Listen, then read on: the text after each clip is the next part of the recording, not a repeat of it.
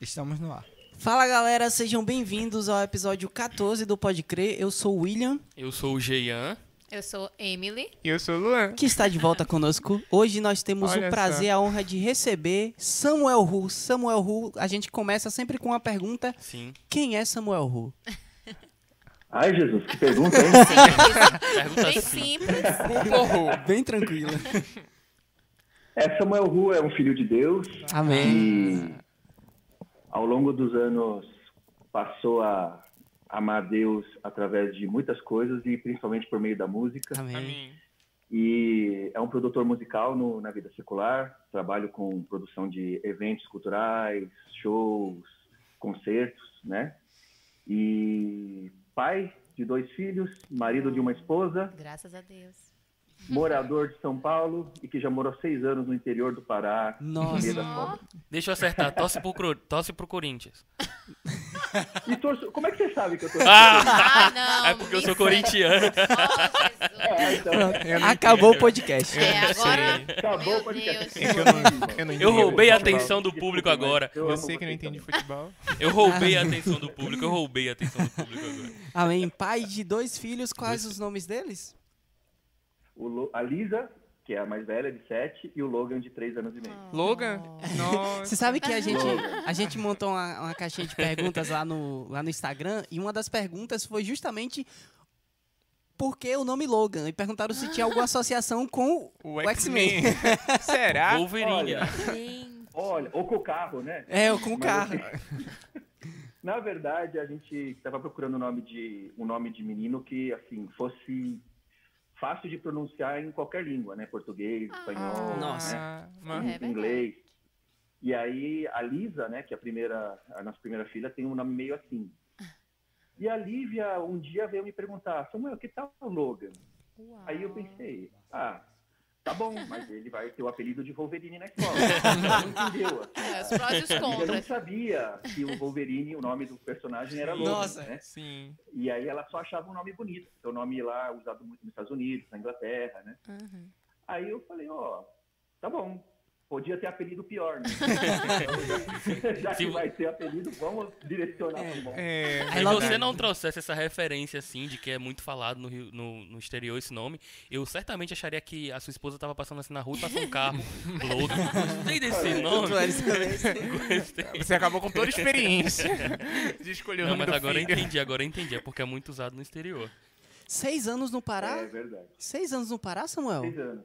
Seis anos no Nossa. Pará. O que é que Foi você um foi fazer lá? aí... Foi, Olha, Ó, foi parar onde, homem? Gente, ah, Por isso que eu disse 60 É anos. verdade, é verdade. É, eu fui a trabalho, né? Eu, é, era uma época que eu, eu fui para o Pará quando eu tinha 2003, 26 anos. E eu tinha me formado há algum tempo, né? as Mas pouco contas. tempo. Trabalhava no é, mercado corporativo, aí trabalhava numa empresa financeira. Mas, assim, eu estava um pouco desiludido com a vida de empregado e queria começar a empreender, mas não tinha dinheiro, né? Não tinha contatos. E aí, por meio de familiares da minha esposa, que os tios dela moram lá, né? E trabalham com reflorestamento ali na região. Hum. Aí eu conversava, vai, conversa vem, eles estavam querendo alguém que tivesse uma formação e conhecimento de como montar uma indústria, né? Uma fábrica. E, e eu tinha essa formação, né? De engenheiro de produção. Mais um E- detalhe pra vocês que não sabiam. Engenheiro de produção. Né, Samuel engenheiro de produção. Mas eu, sou, eu tenho formação, a minha formação principal é publicitário, né? Ah, tá. Eu Publicitário. Você já tá com. Tudo a ver, né? Gostou da, gostou da faculdade. É, cara muito, cara muito focado. Exatamente. Fez letras, Mas, de repente, assim, enfim. é, eu trabalhava na época com projetos, como engenheiro, né, dentro da, Nossa. da American Express. E, e aí ele falou, ó, tava querendo alguém para fazer uma sociedade ali, começar a processar madeira reflorestada na região. Teria benefícios ecológicos, benefícios Ambientalista sociais também. É, e aí eu, ah, sabe quando você já não aguenta mais a vida de empregado? Não sei se você já sabe, né? Mas um dia vai chegar Sim, sim, sim, sim. Sim. aí você Não. qualquer coisa, inclusive pro interior do Pará. e aí eu me mudei de São Paulo, né? Uma, eu nunca tinha saído da cidade para uma cidade do interior do Pará, a 400 quilômetros da capital, de, que é, chamava Dom Eliseu. Ah, meu Deus, Dom. Eliseu. É, De- não, é, é, é bíblico esse negócio. Todos os crentes vão pra Dom Eliseu. Meu pai morou em Dom Eliseu. Vários irmãos vão pra Dom Eliseu. Foi mesmo? Ué, que negócio Aí é lá esse? tinha SEAP. É, ah! Ah. Deus não desampara o seu povo, né? É o SEAP. Eu, inclusive, eu coordenei o SEAP lá em 2012. Ah. Meu Deus, olha Ah, só. ninguém sabia dessa. Não, Aí, essa não. Coordenador, Coordenador de de SEAP. SEAP. Samuel Pelo amor de É, Deus. o Deus Que abençoe. que é isso? Quem criou o Deus abençoe? É, Não. fez bagunça, vai ter que sofejar. É, você não pode sair pra fazer comportagem se você não souber tocar Gente, três instrumentos. Não tem nem cinco minutos de conversa. Quanta informação E, já, meu. O que, é, é isso? e eu percebi que eu não fiz nada. Daí eu percebi que, Eu tô percebendo que eu já, já, que tá na hora já de tá eu na hora de eu me aposentar, não. Já tá na hora de eu me aposentar já. Não fiz nada. aqui. Sim, coordenador de SEAP. É, o que que acontece? Quando eu saí de São Paulo, mesmo com 26 anos, como é uma igreja grande, bem estabelecida, então Nossa. muitas das funções né, de serviço e de liderança da igreja já estão preenchidas por irmãos mais velhos. Sim, Uhum. sim. Isso é comum em qualquer localidade um pouco mais antiga, talvez até Salvador seja um pouco Sim, assim. sim, sim. E então eu não tinha tido muita experiência de tomar a frente, né, de nada da igreja ou, ou, ou da palavra, né, no- nas reuniões ministeriais. Hum, Mas quando eu cheguei ali no, no Pará, era uma outra realidade, né? Eram igrejas muito novas, Meu parar. né? precisando. Pessoas com pouco tempo de vida da igreja. Então, de repente, eu passei de ser aquele jovem, né? Para ser o senhor Samuel, né? O irmão Samuel. Irmão Samuel. Eu lembro 26 que a anos. primeira vez que eu fui para uma reunião ali, foi um, eu morei em Eliseu, mas eu morei um ano numa outra cidade chamada Abaetetuba, que ficava mais pro norte. Você pode soletrar? Cidade, Não, precisa. ah, é, é, Professor de Aí, nessa cidade, nessa cidade o, o- o- a primeira reunião que eu estava lá, eu estava ali, sentei assim, né? Bem assim, ó, sentei assim. uma igreja assim, de 20, 25 irmãos, assim, quatro ou cinco famílias, né, no máximo. E aí, ah, queríamos apresentar agora o irmão Samuel Ru, ele veio de São Paulo, Nossa. ele veio para Não, pode ficar tranquilo. Ele veio para ele, é, ele veio para ser irmão responsável da igreja e hoje a mensagem é com ele. Nossa. nada disso, né? E, não li o alimento diário, meu E aí, no, Deus. no momento, você se levantou da cadeira. No momento, você se levantou da cadeira e colocou postura. Gente. É, e aí eu tive que falar do que Do amor de do, Deus. do depósito. Aí eu descobri uma descobri duas coisas. Hum, A primeira coisa é que eu não sabia falar com o pessoal de lá. nossa. Porque quando eu estava falando, eu estava falando com termos assim, né? Cara recém-formado, né?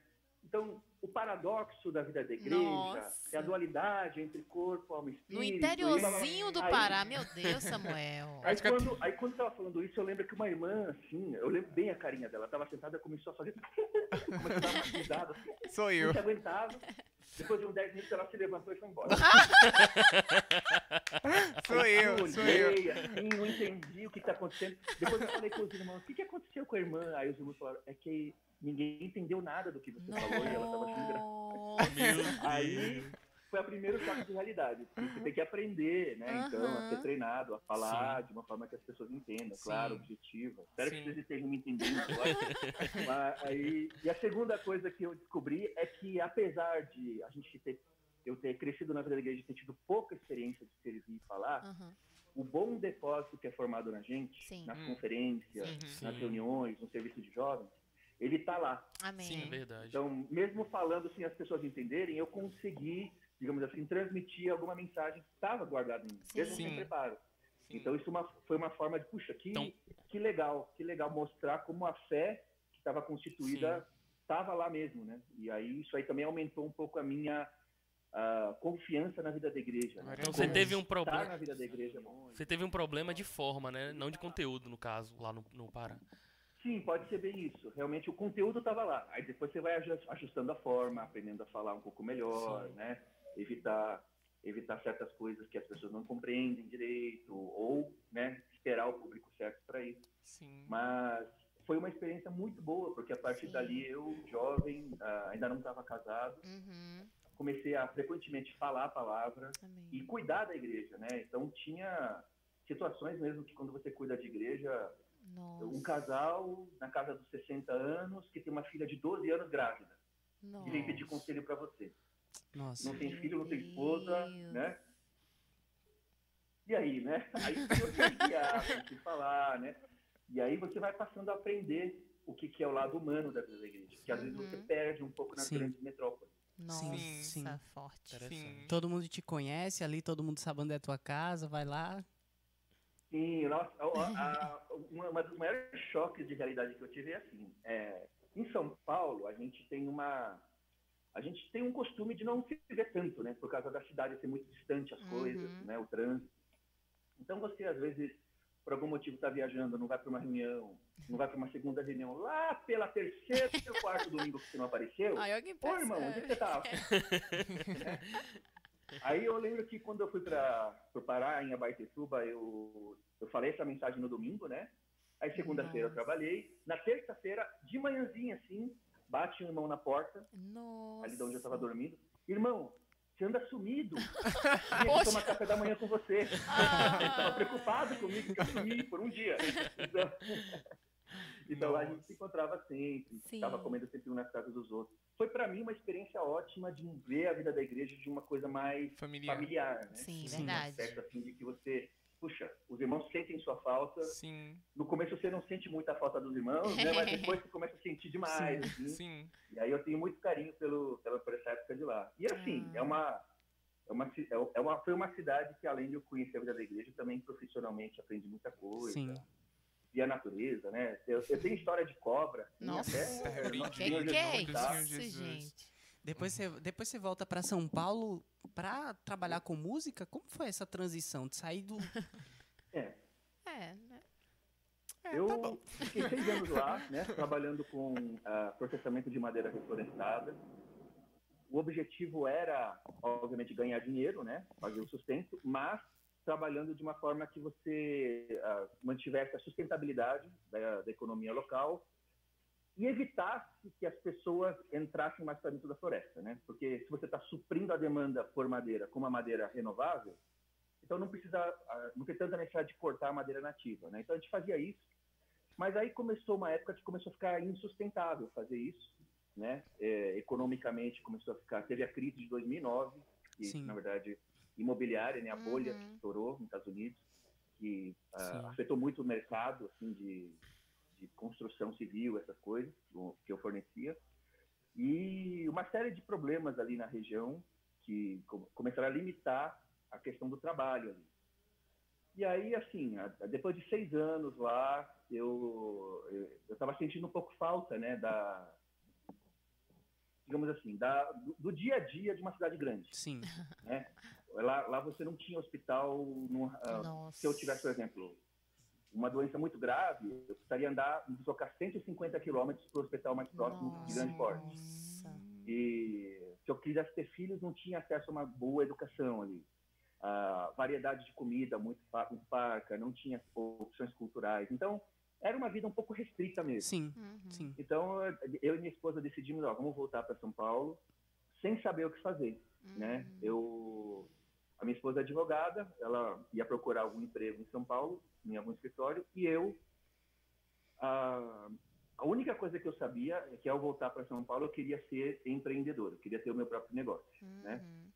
E como, obviamente, uma das habilidades que eu tinha na questão da música, né, tinha muito contato.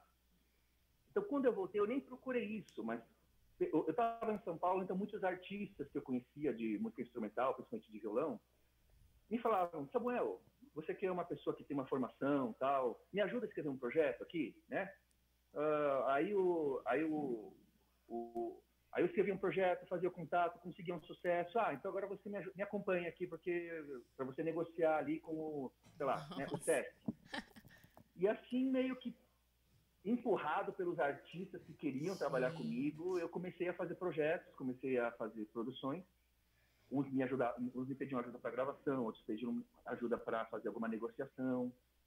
E assim, quando eu fui ver, naturalmente, eu estava fazendo produção artística, né, produção cultural. Nossa. E aí começou, né? E aí a, a, isso aí faz já 11 anos agora que eu estou com essa produtora cultural aqui em São Paulo. Graças a Deus. Graças a Meu Deus. Deus. Cara, é- essa é uma coisa interessante, né? Da gente associar qualidade de vida à prestação de serviço, né? Uhum. A, acesso a bens e serviços está muito associado à qualidade de vida. Então, às vezes, você está num lugar que é um lugar menos violento, mas você não tem acesso a algumas coisas mais básicas como Sim. saúde, e aí acaba restringindo a gente, né?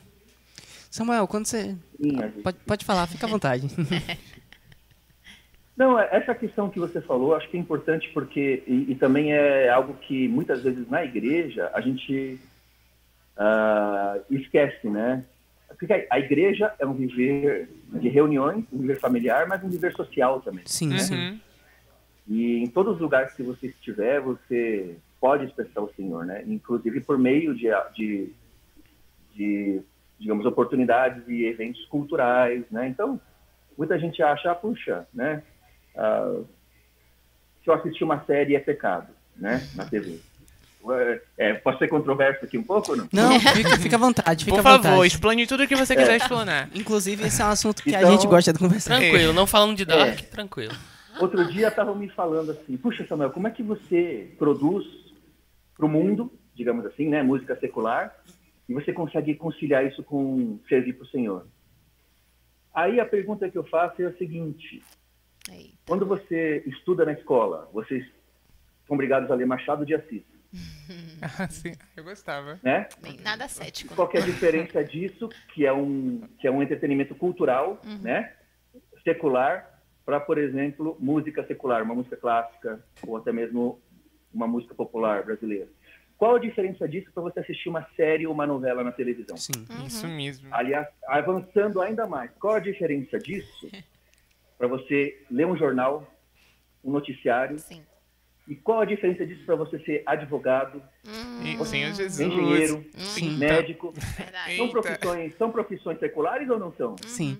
Né? E perigosas. Então, a, aí, aí a questão é o, o que, que é pecado e o que, que pode ser um ídolo. Né? Sim, então, sim. existem coisas que são pecados. E as Sim. os irmãos muitas vezes confundem que, ah, puxa, ah, quer dizer que é, ouvir música é pecado? Não.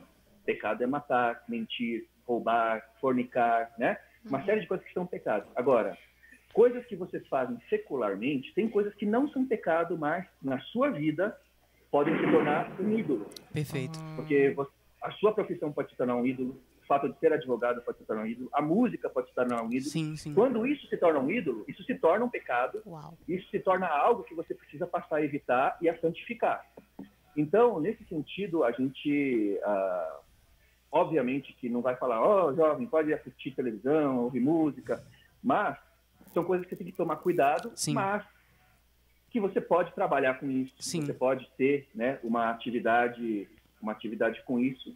E muitas vezes até os jovens se reúnem para jogar futebol. E nisso daí surgem oportunidades para pregação de evangelho, Sim, sim. né? Então, ah, essas oportunidades que eu sentia falta ali, né, Uhum. na, na região, e aí eu voltei. Assim, eu sou uma pessoa um pouco, digamos, do terceiro setor e da cultura, né? Então, vocês estão vendo, né? Sim, sim, sim. Aí Que bom, que Cara, bom. que incrível isso que você traz. É, citando um pouquinho do, do Huckmacher, quando ele traz isso, ele, ele diz que a igreja, historicamente, ela não, nunca soube lidar muito bem com as questões culturais.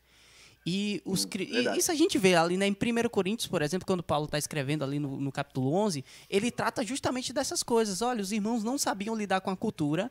Que, qual era a cultura? Existiam carnes e comidas que eram sacrificadas aos ídolos, e os irmãos, eles achavam que existia um demônio atrás daquilo dali. E o apóstolo Paulo, ele fala, olha, essas pessoas têm esse problema porque eles são nécios, porque eles não têm maturidade. Então, vocês, para não atrapalhar essas pessoas, não comam por, cau- por motivo de consciência dos irmãos. né? Então, ele, não tá, ele, ele fala, não tem nada demais você fazer isso, mas... Por, porque existem pessoas fracas na fé e que não Acolhendo, entendem isso, Uhum. não coma para não, pra não escandalizar, né? É, E aí o, o, né? o Huckmacher, ele fala que como a gente nunca soube lidar muito bem com a cultura, dentro do, do ambiente cristão, a gente começou a condenar tudo que é cultural. Uhum. E dizer que tudo que é cultural é pecado. E aí a gente... virou, virou essa, essa má, digamos Sim, assim, interpretação. sim. O massa é o que ele propõe depois, que é uma remissão da cultura. Sim. Isso que eu acho interessante, né? Que ele Sim. fala, olha, não só a cultura é algo criado e dado por Deus ao homem, esse dom criativo, né? Essa ideia de, ó, você cria algo porque Deus te deu um dom e você pode criar por meio desse dom. E quando você glorifica a Deus usando esse dom, você está usando o dom que, tipo, Deus te deu exclusivamente para isso, para você glorificar a Deus acerca disso. E eu acho que isso é o, o, o ápice da coisa, né? Você, além de você E aí, é defender e mostrar a verdade, você diz que há uma remissão nisso. né? Você pode fazer diferente o a que o falou é Bem. muito importante, porque a cultura pela cultura, sem Deus, é vazia. Sim. Sim, né? Sim. com certeza. Ela, ela pode ser muito, muito interessante, um entretenimento legal, mas. Então, a- até respondendo aquela primeira pergunta que me faziam, como você concilia ser um produtor cultural, musical, secular com o da vida da igreja? Justamente com isso. Que, na verdade, o meu melhor eu vou dar para Deus. Sim. Sim. Então, através, se eu sou uma pessoa que é especialista em cultura, especialista em música, especialista em produção musical, eu vou dar, fazer o meu melhor, né? Vou ofertar o meu melhor em santidade para a igreja. Daí, daí um pouco que surgiu o 288, né? Sim. Porque eu não achava, eu não me sentia à vontade de ter, digamos, se eu fosse um advogado, eu, eh, seria a mesma coisa. Eu tentaria ser o melhor advogado também para servir na, aos irmãos, né? Ao Senhor. Perfeito. Sim. Então, eu eu não me sentiria bem assim, falando, puxa, eu vou, agora eu vou mergulhar nesse mundo cultural e me afastar de Deus. Uhum. O Senhor me, me- não sei se vocês conseguem enxergar, tem uma cicatriz aqui. Sim, que sim, né? sim. Bem grande, inclusive. Uau. E essa, essa cicatriz aqui, para quem toca violão, é um trauma, né? Nossa. Porque você começa a perder. No, é, Limitação de eu, te- eu movimentos. tive duas histórias muito similares que o Senhor teve que me fazer ensinar. Há, há quase 25 anos atrás, um pouco mais que isso, quando eu, quando eu queria realmente seguir como um concertista, né, uma carreira de músico, eu tinha um duo, né, acho que eu já contei essa experiência numa conferência, e eu estava me afastando muito do Senhor por causa disso. Uhum. E aí aquela cultura se tornou um ídolo. Sim, sim. E aí, o Senhor, ele fez o meu parceiro cair e quebrar o metatarso, né? Esse mesmo lugar onde eu tenho cicatriz, meu parceiro tem, tem- também Nossa. Nossa. Naquela época, por misericórdia, ele manteve a minha mão, né? Uhum.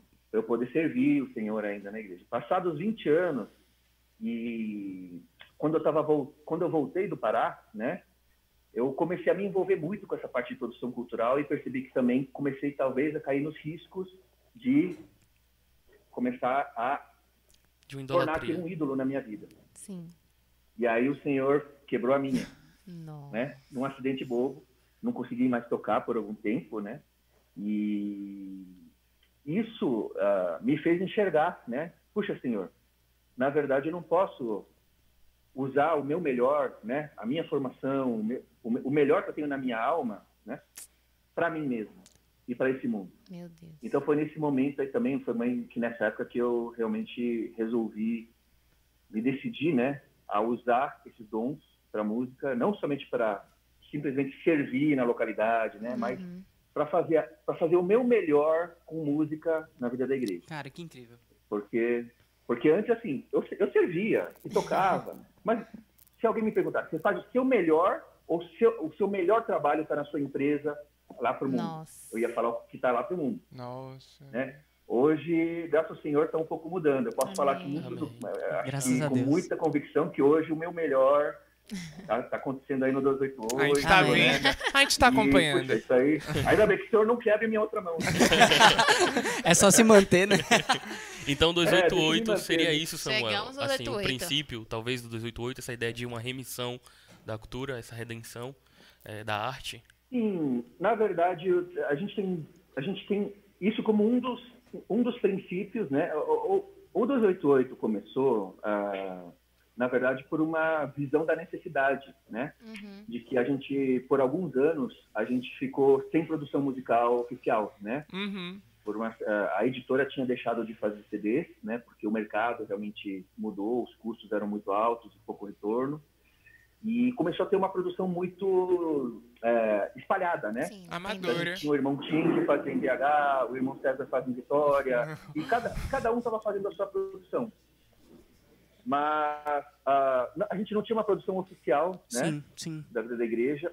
E aí a gente ah, começou a perceber que realmente tá- estávamos com uma necessidade entre os irmãos, principalmente a nova geração, Uhum. né? E por falta disso estava se voltando muito a música de fora, né? Hum. E Eu não tenho nenhum problema com música cristã de, Sim. dos irmãos, né? Que se reúnem nos grupos. A gente também não, aqui em Salvador. Não mesmo.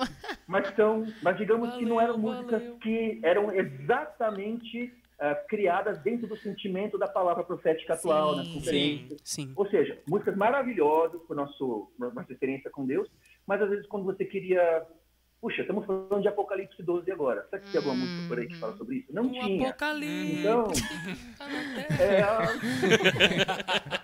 então, assim, a gente. Essa necessidade, na verdade, foi o motivador para o 288, para a gente. Vamos, vamos pegar pessoas profissionais, né? Uhum. é, que entendem de música e vamos fazer uma produção de qualidade para que a gente possa suprir essa necessidade de ter a palavra cantada atual, Sim. né? Do que a gente Sim. tem visto no nosso meio. Aí, o, aí, obviamente, dentro desse critério, a gente quer também resgatar, como o Jean falou, um pouco da cultura na vida da igreja. Então, o 288, a gente não quis também se ater só à, à música, né? A gente, que, a gente queria que as artes, né? Os Uhum. clipes, as Sim. capas dos CDs, dos EPs, Sim. fossem realmente algo que fosse de qualidade, né? Cultural, Sim. ah, uma- um bom português, poesia, Sim. e, e assim a gente tentar mostrar para os irmãos que estão ligados nessa parte artística, né? Que quer sejam artistas plásticos, drama, na dramaturgia, na música, é, em diversas outras artes visuais e, e sonoras e táteis, escultura, que você tem lugar para servir na vida da igreja. Sim. E isso pode atingir as pessoas, porque aí você usa essa arte como ferramenta Uhum. para pregar o evangelho, Sim. né? E aí é que está o pulo do gato. Você não faz isso só porque é bonito, Sim. Sim. mas faz também porque é bonito, porque a beleza vem de Deus, né? O Senhor ele quer, faz as coisas belas, né? E mas porque essa beleza faz com que as pessoas sejam atraídas. Uhum. E aí a- essa atração vai gerar talvez uma conversão, Sim, talvez, a- sim. talvez um sentimento positivo na vida de uma pessoa que vai buscar, Sim, fazer ela perfeito. buscar Deus, ou os irmãos, ou a igreja. Sim. E aí, através, e através dessa, dessa ferramenta, que é, a- que é a cultura, o 288 quer atingir, então, pessoas novas e aí trazê-las para nós, né? E eu acho, eu acho interessante, assim, porque eu até falei que tava de uma maneira muito amadora, porque a gente via que os hinos eram lançados na conferência do nada Sim. e a gente ficava, e aí, como a gente vai ter acesso a esse hino? Não tem como ter acesso. E, Cantar na reunião, é, né? é, a gente já estava acostumado a ter o hino da conferência, mas como a gente ia ter aquele hino Uhum. depois, a gente não sabia. Aí veio o 288 e a partir disso eu posso, por exemplo, postar e eu posso mandar para outras pessoas e as pessoas serem alcançadas com, com, Concentrou, com, né? com a música. é, agora a gente diz assim, não, não preciso me preocupar quando estão cantando esse hino, porque uma hora eles Vai vão chegar, lançar. é. Uma hora eu vou ter na minha plataforma. então isso daí para mim foi salvação. Cara, que incrível isso que você Que trouxe. É, a gente há algum tempo estava conversando sobre isso. Quando o irmão Lee ele traz ali no Estudo Vida falando sobre a construção do templo, ele co- começa a colocar que existia um significado para cada coisa, né? Então Deus escolheu a cor azul ali para isso, Deus colocou esse bordado para isso e tal.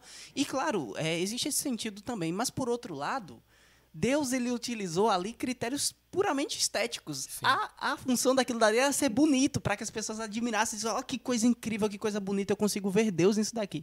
E ver essa preocupação hoje do, da produção do 288 de escolher coisas estéticas com, com, com essa, com essa intenção. Isso daqui é feito para ser bonito. E a gente olha, a gente diz, Deus é bom, porque ele permitiu que isso daqui fosse feito. Sim, Então, sim. graças a Deus. E o interessante é que o ápice do evangelho, né, tem uma música, se eu não me engano, do Palavra Antiga, que ele fala, eu monto um paradoxo no palco e você fica zombando da cruz. É que, na verdade, a cena da cruz, pra quem não entende, é algo horrível. Um, um homem ali, é, quase nu, manchado de sangue, com a coroa de espinho na cabeça e uma zombaria em cima dele ali, dizendo, ó, ele tá dizendo aí que ele era o rei dos judeus em três línguas. Mas aí, pra quem entende, é a coisa mais linda do mundo. Recentemente eu postei um quadro, né? Jesus ali na cruz. E na verdade, o que deveria ser uma zombaria, o que para aquelas pessoas seria uma zombaria, era a verdade. Ele era o rei dos judeus e dos gentios. Então Amém. essa é a beleza da arte que impacta o mundo. Sim, sim. E, e tem, tem surgido muitos artistas na igreja por conta disso. É, eu acho que o Alumiar, ele traz muito disso. A, a estética, uma estética... certeza. é, assim, o último clipe mesmo, a gente vê algo que eu nunca, eu nunca esperei. Quem can- É, Jean, Jean, né? Jean cantou O aqui. inglês é ótimo, o inglês é ótimo. Então, é, isso motiva a gente, porque, né, a- às vezes a gente enterrava nossos dons artísticos, dizia assim, não, não tem como eu usar isso aqui na igreja. E agora não, você diz, não, eu posso escrever, eu posso, eu posso escrever. Poemizar, né? O que, é que cê- o que é que vocês têm hoje dentro do 288 de gente servindo? E de projetos. Olha, a gente, assim, ah, até falando um pouco do Alumiar que o Sim, fica à vontade. amigo Tirano falou, Luan. Luan, a gente. Juan, Luan, Ele falou que era pé. Dá uma olhada na sua listinha dá uma olhada na sua listinha. Tá perdoado, tá perdoado. É, na minha listinha, Luan. E, e é, é, pra, pros- pra- até para as pessoas poderem ver, né? A gente tem, o 288, ele funciona por projetos, né? Foi uma forma que a gente resolveu estruturar, né, o- esse braço de obra. Então, a gente, para cada projeto, a gente forma meio que uma equipe. E tem uma equipe que faz a parte musical, mas também tem toda uma parte administrativa de um projeto, que é captação de recursos, contabilidade, fazer orçamento, fazer o planejamento da, de cronograma, é, contratos né, com, com estúdios, com, com músicos, com diver, é, direitos autorais de compositores, Uhum. artes, né, para comunicação, enfim. Todo, o, cada projeto tem meio que uma organização e essa organização é montada para aquele projeto, né, e se enquanto o projeto continua, ela vai existindo, ah, como é natural também de qualquer organização, pessoas entram, pessoas saem, e tem, ah, além das organizações dos projetos, a gente tem uma diretoria, né, que é o, eu, o Cauã e o Thiago, somos os três diretores do 288, sempre debaixo do Jobson, né, que é do ZPT, Sim. e do Pedro Dong, do Wesley, do Miguel, do André, né, toda a nossa, toda a nossa, né, que é lá em cima. Nosso telhado. Aí, é, ali, e, e a gente tem uma equipe que a gente chama de escritório do 288, né? Que é uma turma que trabalha com diversas coisas. A gente tem uma- um pessoal na Bahia, lá na região de Itabu, Neliel, Uhum. sim. que é o pessoal dos produtos, que eles pensam nos produtos, né? Tem a Cíntia, tem a Karen, tem a Lorena, tem a Rebeca. E pulseirinhas, camiseta, pedido dessas coisas, elas se gerenciam. Aqui tá chovendo e trovejando. Trovejando, Ah, tá. eu imagino. devia- Chovendo, é, é, Sei uma trombeta. é, tô, tô espe- se o senhor trovejar, eu, eu corto falar. Aí, e aí a gente tem a gente tem o pessoal que cuida de nossas mídias, né? Que tem o Luiz, que é aí da região, né? Sim. A gente tem a Lorena de Brasília, a gente tem a, a, a Vitória de Curitiba e o Lucas, que é de Minas. Hum. E a Leandra, né, que faz uma. uma ela, ela cuida das mídias do IVPT e também do 288, fazendo uma programação mais geral. E a gente tem a- o pessoal que, digamos assim, é pau para toda a obra. Né? A gente precisa, ah, vamos lá fazer o clipe, precisamos de gente para ajudar a montar, fazer não sei o quê, ou temos um projeto, alguém tem que tocar, desde as atividades mais nobres às ati- atividades mais humildes, que aí a gente tem, então, que são até os próprios cantores, né? O, o Valnan, a Sofia, a gente tem o Léo, né? A, a- da Bahia, né? O Leonardo Silva, a, Léo e Camila, né? Que tem se que alguém vai me matar, né? Vão me bater. A gente tem a Rebeca, a esposa do Cauã, a gente tem ah, o pessoal do financeiro. Então, assim, todo esse pessoal, eles ajudam, de uma certa forma, a fazer o 288 funcionar, né? E aí, nos projetos, a gente tem uma galera que é diferente, né? Então, no Alumiar, por exemplo, a gente tem o Haná, o Fred e o Sté, que são os produtores né, musicais e executivos do projeto. A gente tem a Vitória, que é do 288, mas está mas tá fazendo, fazendo também especificamente para o projeto Alumiar a parte de comunicação. E, e eu, aí, entre eu, o Cauã e o Thiago, a gente sempre escolhe um dos três para meio que também estar lá junto, né? Sim. Fazendo coordenação. Então, no caso do Alumiar, sou eu, o Cauã, mas não quer dizer que o Cauã também não se envolve, Uhum. né? E aí a gente fica ali, né? Trabalhando, e aí cada projeto a gente pensa, puxa, esse projeto é o quê? É para quem? Né? Alumiar. É a Bíblia cantada? Tudo bem. Qual um dos objetivos principais desse projeto? É atingir quem não conhece a Bíblia e fazer ele amar tanto aquela poesia que está naquela letra, mesmo sem saber que é a Bíblia, Hum. quando descobre que é a Bíblia, de repente quer ler a Bíblia Perfeito. né? A pessoa podia ter um preconceito, não, eu não gosto dessas coisas de crente. Aí ouve lá, né? É, And we know that in all things God works. Tiago York Aí o ali irmão tá lá. É porque ele fez a parte do homem aqui, no meu. Eu fiz a parte da moça. Aí tem que olhar pro ladinho, né? Aí, aí, aí a gente faz o quê? A gente, a gente fala, puxa, esse é um público que então não, não é necessariamente crente. né? Sim. Sim. Tem um público desses que é crente, mas tem uma boa parcela que a gente quer mostrar esse projeto que não é crente. Uhum. Então, a gente pensa, que linguagem a gente vai falar com eles? A gente vai sair chamando todo mundo de irmão, e aí, irmãos, que o Senhor seja convosco. Não, a gente não vai fazer uma comunicação assim. Sim. Então, a gente vai fazer uma comunicação focada nos atributos que todo, até mesmo o incrédulo vai gostar. Olha, você pode ter acesso a um amor perfeito, um amor que vence qualquer barreira, que trabalha dia e noite para o seu bem. E aí, no final dessa isca, né, Sim. Aí a gente pode falar, esse amor vem de Deus, está na Bíblia, né? Aí a gente fala do versículo de Coríntios. E aí ah, seria diferente da gente de uma comunicação, por exemplo, do projeto do espelho que a gente fez, Sim. né? Com o pessoal de BH, com o Tim, com o Paulo Braga, com o Felipe Modesto. Que aí é para crente mesmo, e a gente chega chamando aí, meus irmãos, que o Senhor seja abençoe esse projeto. vocês De glória em glória, sua de glória em glória. né? É, é, é a música Entendeu? daquele CD. Então, exato. Então, para cada projeto, a gente tem uma equipe exatamente até por isso, para que essa Aham. equipe ela se especialize em se comunicar, em criar coisas do projeto que sejam adequadas para aquele público. Uhum. Então, a gente, o Alumiar, são músicas para a gente cantar na reunião? Talvez não, Uhum. né? Sim. Acho que talvez, provavelmente não mesmo. Não, não vejo muitas músicas, mas, mas é uma música para você pegar e compartilhar com o seu colega de trabalho, com Uhum. certeza. Que talvez você não compartilhasse, né, eh, Luan, o de glória em glória com seu colega de trabalho incrédulo. Verdade. Talvez ele escapasse. É, Pode ser é. que se você compartilhar, parabéns, viu? Claro.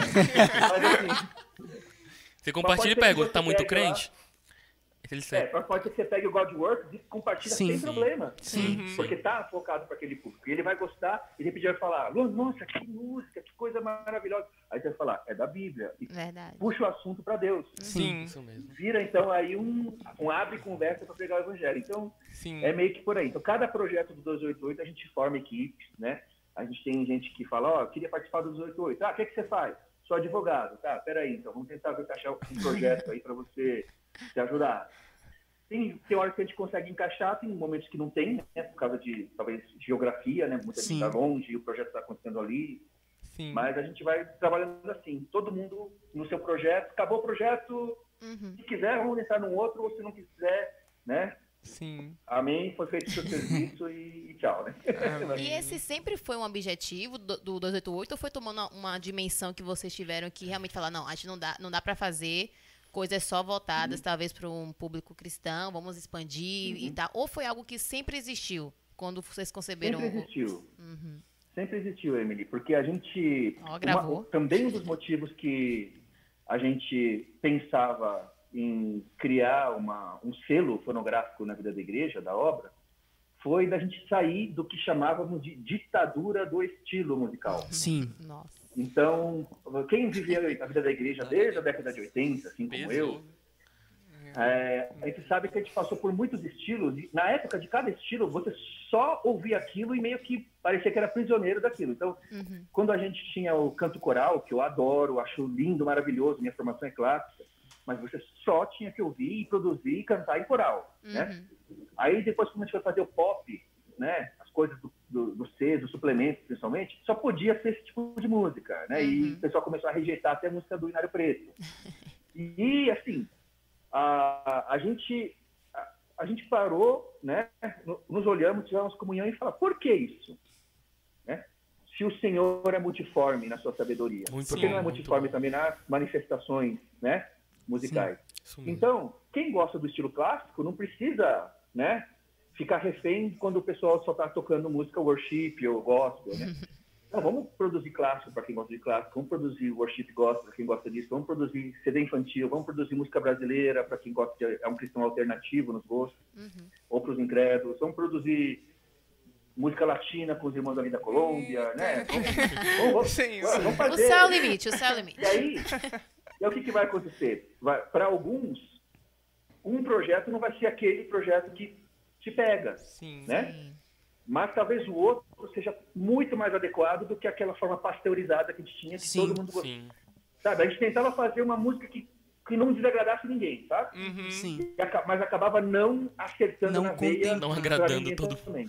Não Sim. contemplando. É, ficava uma coisa morna. Então a gente, a gente prefere que um não seja atingido. Ó, eu, eu não vou gostar desse estilo musical, mas aquele outro projeto, puxa, aquilo Uhum. ali me salva, né, transforma a minha vida, mas faz querer pegar o evangelho com ele.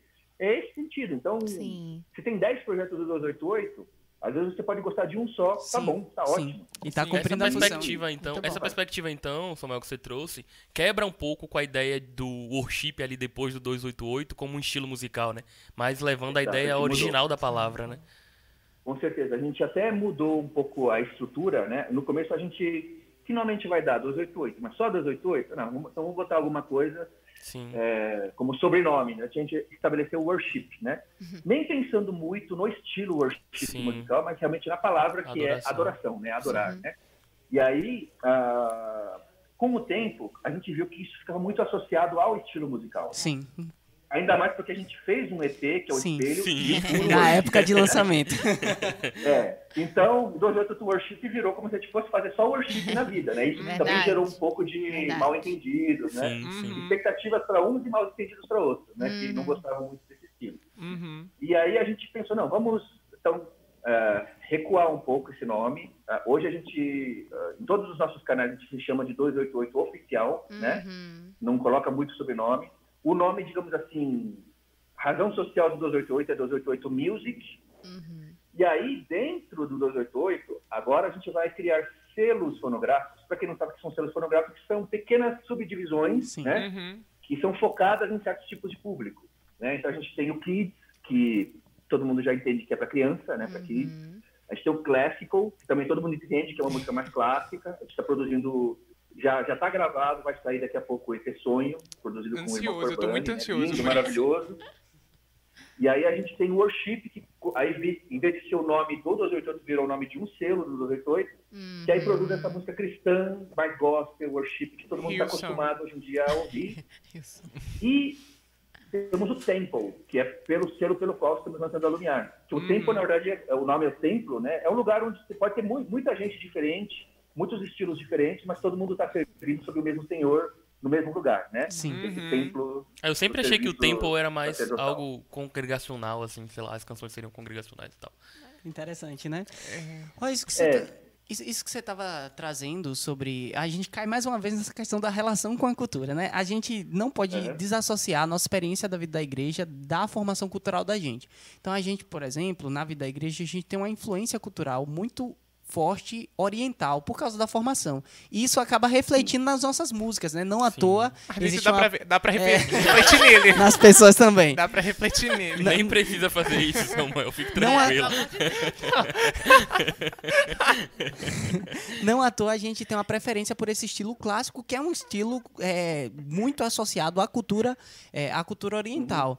Então a gente acaba não tendo muito espaço para experimentar a redenção da nossa cultura. Então, por exemplo, a gente olha na, numa conferência internacional e olha para os irmãos da África louvando, e eles estão utilizando a sua cultura para louvar, e a gente não acha estranho isso. A gente, inclusive, ama isso. Mas quando a gente pensa na gente fazendo uma música aqui cristã, com ritmo brasileiro, utilizando uma sanfona e a zabumba, a gente se escandaliza.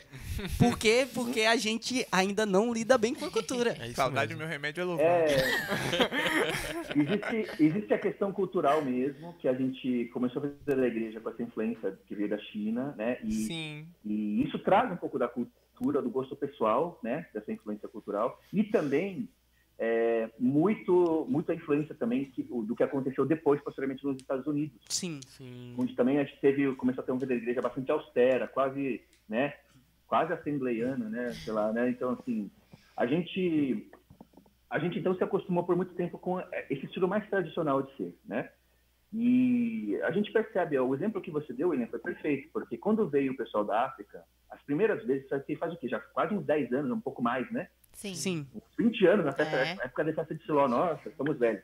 Então, assim, e a gente colocou, e a gente começou a colocar todos os ritmos africanos, até no nosso cenário, né? Não há quem Sim, compare sim, a sim. Deus. Keba, keba, Não é bopilo, jaca, Né? atisoyo, atisoyo, aí- ahau, gesso. Eu gravei, eu é, gravei. A gente- Você tá dizendo que é isso? Aí, ó, Sabe nem que esse- sabe disso que ele esse falou. cantava, e a gente, e a gente assimilava essa, Ainda esse aspecto dançava, ritmico musical dele. Sim, né?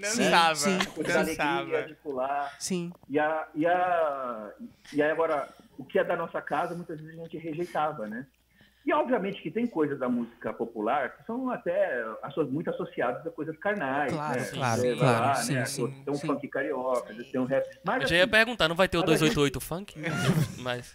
olha, eu eu um esperava que não. de Pai, é brincadeira, viu, pai? Tá É brincando. brincando, pessoal, tá? Pelo amor de Deus. Acabou o podcast. Então, falando um pouquinho é que hoje o pessoal fala funk e pensa no funk carioca, mas a Sim. palavra funk tem Sim, na sim. sua origem uma- um pouco de, Brooklyn. de é, aquela música negra americana. Influência do Sim. jazz né? Do jazz, que foi meio que Sim. Então é uma música muito boa também. Então, nesse sentido, desse funk. Americano, sim. sim. Não, é, o, o funk não descer na boca né, da garrafa nenhuma, né? Eu não gosto, não. Sim. A gente, a contrário. gente vai. A gente pode fazer. Mas assim. a- Você lembra daquela chave que a gente disse que você podia desligar? Então, qualquer hora que você Ah, quiser. tá bom. Amém. Um trovão aqui até parou. Sim, sim.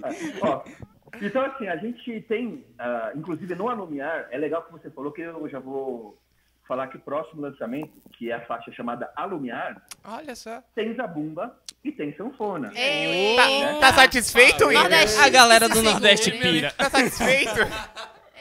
Porque eu sei que é, é um ritmo lindo, é, é uma manifestação folclórica, né? É o, é o ritmo de shot que você é, que você vai, vai colocar na música modernizado, você vai Sim. ter uma surpresinha ali no Uau. meio, vai ter um Um sintetizador. rap. Não fala muito. É, Ô, a gente gosta de spoiler. Exclusividade aqui, o pode Só tem a gente, pode falar o que você quiser.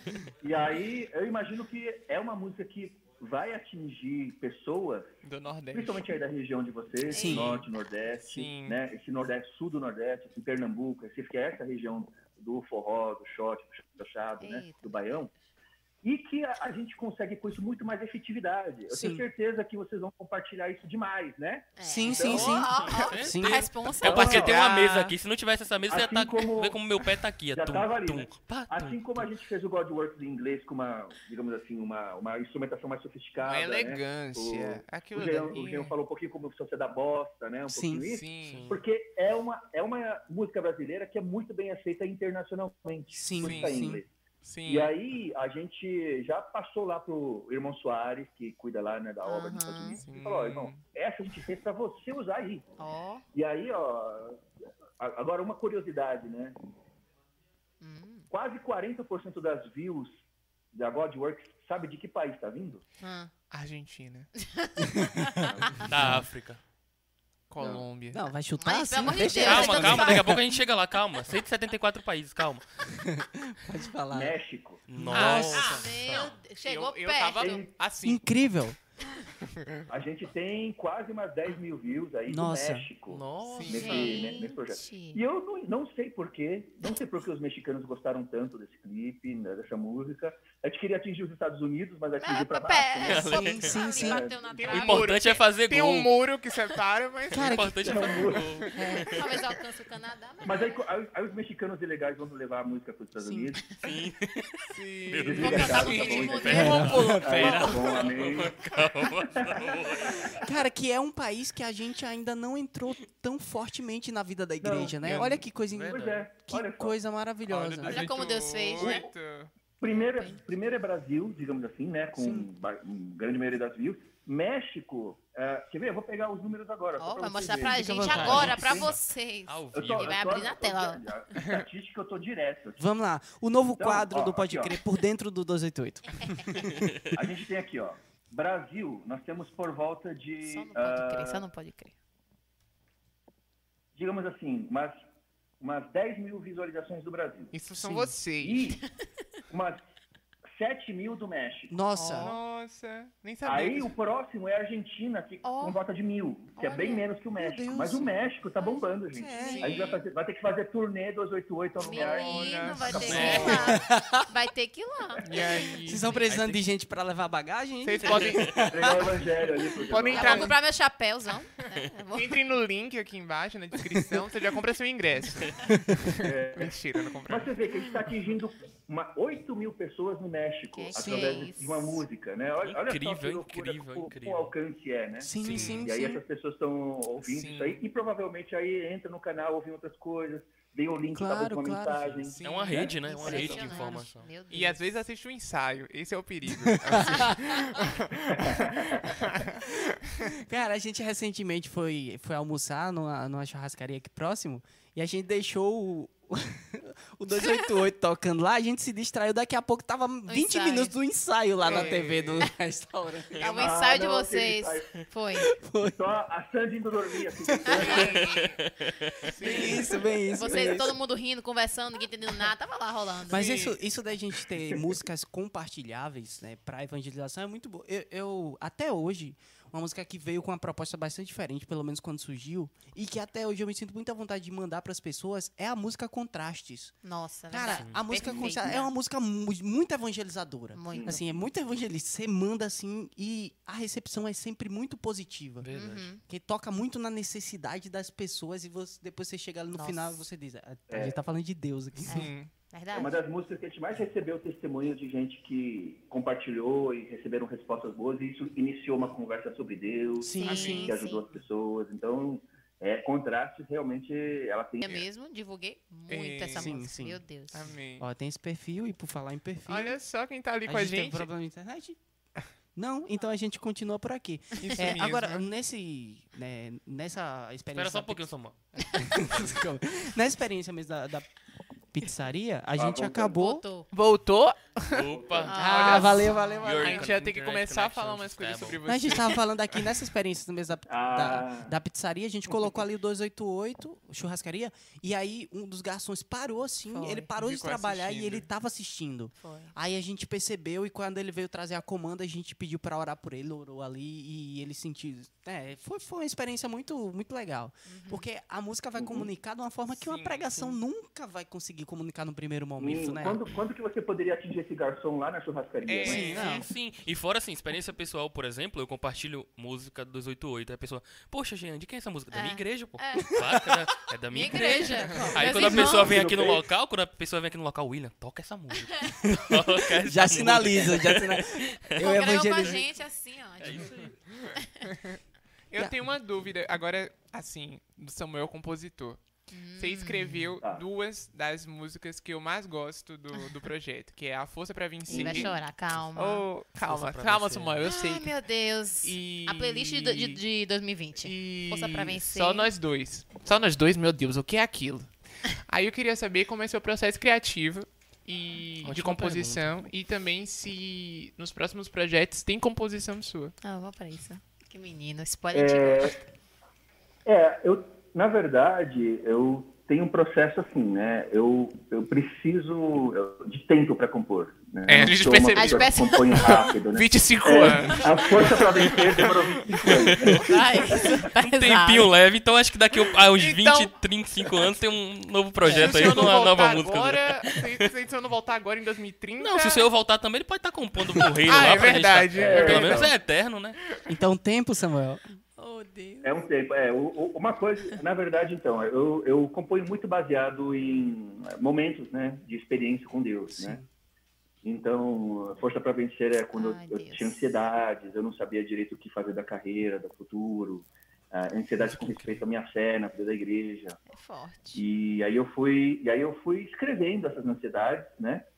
Mas foi um, um- é- essa música em específico foi uma que eu não consegui terminar, né? Porque eu não sabia como sair dessas ansiedades. Eu não sabia o que que era essa força, eu não sabia de onde que viria. Ai, Jesus, que E aí só mesmo depois de 25 anos, com seis anos de parar, com não sei quantos anos de vida da igreja, né? E a- aí eu fui perceber que essa força é o próprio Senhor. né? Uhum. Quando você tem Deus e quando você permanece, quando você cresce dentro da igreja, junto com os irmãos, Sim. você ganha essa força, você ganha todos aqueles atributos que estão nesses próximos. Então essa eu só consegui realmente eu, eu, eu tentei, tentei, tentei terminar de compor ela há 25 anos atrás, muito, né? Ah, mas não consegui. E ficou guardada na gaveta, né? E acho que se talvez não tivéssemos o 288, eu nunca teria re- revisto essa música para tentar terminá-la, né? Uhum. E quando eu fui terminar ela agora, junto com o 288, eu percebi, puxa, agora eu, eu sei o que falar nesse coro. Graças a Deus. Graças E a aí, Deus. e aí foi. Então, então é, é, tava ali no momento e, e veio assim a, né, a melodia e tal. Uhum. Meu processo musical é muito assim. Eu, eu, eu não penso separado melodia e letra. Hum. Às vezes vem uma frase na minha cabeça que já é letra e melodia, né? Uma frasezinha, né? Sei lá, né? Fiz, me né? Moisés? Ou, Meu Deus. Meu Deus. Moisés, É. prazer. Ah, não, a- ou, ou a só nós dois. A só nós dois eu já comecei cantando assim. Atenta a eu falar. Foi mesmo? Meu Já, Nossa, velho. Gente, Então, Essa música é muito já linda. saiu, já saiu essa, essa frase. Já saiu essa frase com essa letra, né? E aí eu, e assim, eu queria, eu, eu, eu imaginei alguém que tá assim, quase um stalker de Deus, né? Fica seguindo, perseguindo ele, querendo Amo esse o, o olhar tá firme nessa, no, no Senhor, você não quer desviar, quer tudo pro Senhor, Uhum. deixa tudo para trás, né? E aí isso aí tem muito a ver com Filipenses, né? Que era Uhum. um, versículo que eu estava muito desfrutando na época, né? De realmente avançar para as coisas, né? Que Sim. à frente estão e deixando para trás, esquecendo das coisas que para trás ficam. Então, eh, eu imaginei que isso era um, ter uma, um viver que você esquecia de tudo, tudo, Uhum. e era só você e Deus, né? Eu tô E cantando ela aí eu, eu dei o nome da música de Só Nós Dois, né? E depois eu me virei para colocar Só Nós Dois na letra, né? Foi mesmo? Aí, aí eu tive Que é, aí eu, o que, que rima com Só Nós Dois? Depois. Ah, então aí eu só botei depois, que parece uma coisa até poética, né? Que não tem futuro, que não tem depois, É, vivermos só nós dois, ela é né? perfeita. Deus, Deus abençoe. Então, é, é, aí eu fui montando o quebra-cabeças. Aí eu, assim, eu, aí geralmente o que acontece? Eu componho meio que com esse sentimento. Então, atento até eu falar, Senhor. É, e aí eu vou tentando compor o resto da melodia, meio que falando qualquer letra, né? Psico chocolate quero ver, né? Café no meu, e, no, e no meu café da manhã, né? Eu vou fazendo qualquer coisa Sim. para tentar terminar a melodia. Ou se eu tenho uma ideia assim, ah, é, gente, firmando o meu olhar, eu vou colocando as frases, né? E aí Sim. fica uma, uma letra meio estranha, porque tem a tentação de eu falar Senhor, e no meu café da manhã tem chocolate, e, sabe? E aí firmando aqui o meu olhar. Eu quero ouvir essa versão sei- original um dia. Eu quero ouvir essa versão original. A versão alimentada da música. a versão alimentar. Ver se ela é saudável ou não. Pelo visto, não. E aí eu, e aí eu vou botando filas para saber onde é que tem sílaba tônica, quantas sílabas, o que, que eu quero colocar. Mas, e eu tenho mais muita ideia do tema, né? E aí eu vou, eu vou na Bíblia, vou ver o versículo, né? Sei que, ah, aí Filipenses, deixa eu ver o que, que eu posso pegar de Filipenses e... Aí uma das coisas que eu sempre quero fazer com a Bíblia é nunca colocar ela numa linguagem que as pessoas normais não entendam. Uhum. Sim. As pessoas comuns né, não entendem, assim. É, que só a gente que conhece o versículo Sim. entende. Então, Isso é demais. é, então eu tento colocar como que eu falaria essa ideia se eu estivesse falando com qualquer pessoa na rua, né? Uhum. Então eu vou, vou falando isso, tentando colocar de uma forma poética e vai saindo, né? Sim. A, a só nós dois, eu tinha uma grande dificuldade, porque como vocês podem perceber, eu não canto muito bem, né? Oh. Ah, Mas O também. pessoal tam- gosta de mim cantando. É, mas também, Fique Samuel, Deus, não podia derramar assim. É demais, né? É demais. né, Tem que ter Samuel? alguma coisa. Por favor. E aí eu, eu imaginava a música, assim, no final, eu imaginava todos aqueles improvisos que o Cauã faz, né? Sim. Eu desejo Você fez? É conheço Eu ficava cantando cantar Ótimo, na minha cabeça, ótimo, mas ótimo. eu não sou cantor, né? Então eu só eu, eu, eu compus a música até a metade, né? E falei, ó, daqui pra frente é o improviso de quem vai cantar. né? O improviso vai ter que sair, assim, tipo um Nossa, soul, que vai ter que sair. cara. E aí, aí, na hora da gravação, dependendo de quem fosse, ia sair alguma coisa diferente ali. Aham. E, Sim. e a gente foi, na- no final da gravação, a gente falou, Cauã, vai, vai improvisa aí. Ah, não, não gostei dessa fase, faz outra. E aí a gente foi, foi montando esse final no estúdio mesmo. Nossa. Mas a gente. Então eu, essa eu compus a melodia principal, mas toda a parte final, que é a parte que a Sim. música cresce, eu, eu falava, depende do cantor. Vai ter que ter um backing, vai ter que ter alguma coisa, mas eu não Feedback. conseguia reproduzir isso. Não conseguia mostrar para ninguém. E a pessoa entendeu o que eu queria. Mas ainda bem que eu tenho um grande parceiro, um companheiro, Sim. um Ficou irmão, que é o muito Cauã. Que queremos falo você assim, aqui. Cauã, cara. você vai ter que fazer assim, ó. Ai, eu disse, ai, eu- ele tá cantando lindo, maravilhoso. Ele cantou em português. Cantou em línguas. Ele falou. Cantou ele em Foi o línguas. mandarim Ele cantou- misturado com a coisinha. Ele cantou em outro idioma. A mas música- Cantou em enfim. línguas. A música Só Nós Dois, ela, ela marca a minha experiência. Uma mudada de experiência minha com a- ouvindo o 288. Sim. Porque é, a- eu acho que às vezes faltava um, um sentimento interpretativo adequado. Não no 288, mas de maneira geral na música. O irmão Ni, ele fala que quando a gente está pregando a palavra, nós temos que imprimir uma emoção correta. Então, se você está ministrando uma, uma palavra que é para arrependimento e para contrição, então a sua emoção ela tem que estar adequada ao sentimento daquela palavra. Mestre. E é, eu vi isso muito maduro, e aí agora você explicou por quê, por causa dessa liberdade que ele teve, né, desse, dessa interpretação de você ouvir cada frase com a emoção correta, com a fisionomia que a gente esperava para aquela frase ali. Isso é incrível. Eu isso sempre é falo, incrível. eu, quando o Cauã ele coloca as mãos assim, mano, ali é o ápice do clipe. Quando ele coloca as mãos assim, é o ápice do clipe. Mas até as backs também, meu Deus, Sim, era sim, aquilo. Não, sim, ali é é, verdade. Tava um incrível.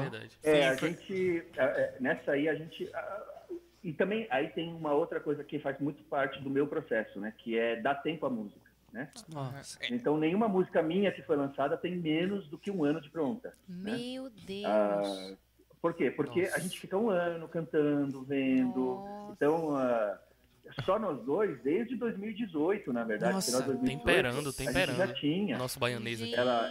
Talvez assim, a gente mudou uma coisinha ou outra, a letra, né? Eu mudei uma coisinha ou outra, mas ela estava meio que 90% pronta faz uns dois anos. Nossa. E aí, o, e o Cauã, ele já. Uma coisa que eu gosto de fazer é quando eu mostro uma música, eu mostro pra Cauã, Sofia, Valnan, Núbia, vou mostrando, né? Sandy. E a, a pessoa que brilha o olho, geralmente é a pessoa que eu vou falar, puxa, grava pra mim. Uhum. Por quê? Porque é a pessoa que realmente tocou naquela Sim. música, gosta, vai dar, realmente vai dar, digamos, é, genuinidade, né, para aquela Uhum. interpretação. Então vai sair Essa é realmente palavra. algo da experiência dela. E o Cauã sempre Amo. falava, eu, puxa, só nós dois, só nós dois. É, ele falava que era a música preferida dele e mal, mal esperava para chegar novembro, porque a gente já tinha planejado que a penúltima, né, para chegar novembro a gente fazer só nós dois. Sim. E aí a gente, até por isso, tomou a decisão, de, tanto na Só Nós Dois como na Jerusalém, a gente não fazia aquele formato pocket, que é só um instrumento, uma pessoa Uhum. cantando Sim. e uma câmera fixa, né? Uma forma mais simples de apresentar a música. A gente falava, puxa, vamos tentar produzir ela como vislumbramos ela que ela deveria ser, né? Então aí a gente, ah, graças ao Senhor, teve recursos financeiros para fazer, gravar em estúdio, né? Gravar os vídeos e fizemos aí ela já quase a versão final mesmo, né? A única coisa que eu mudaria nela é que se eu pudesse, eu teria, se eu, a gente tivesse mais ofertas, né? Eu teria colocado um, eu teria colocado umas cordas, né? Nossa. Verdade. Mas o pessoal do sopro, o pessoal do sopro, Ah, É, não, eu que-. Eu Que que queria dizer assim que? Que coisa maravilhosa são os metais, né? Verdade. ficou muito incrível. Essa, essa, Sim. essa Meu. conferência Muda tudo, muda mesmo, a- assim, o serviço de música nunca foi tão maravilhoso, e olha que o nível sempre foi muito alto, como foi nessa conferência online, eu sou suspeito assim. Mas a participação dos metais, que coisa na de, incrível. na de maravilhosa. jovens. Na de, Sim. na de, ai, Que coisa incrível, assim.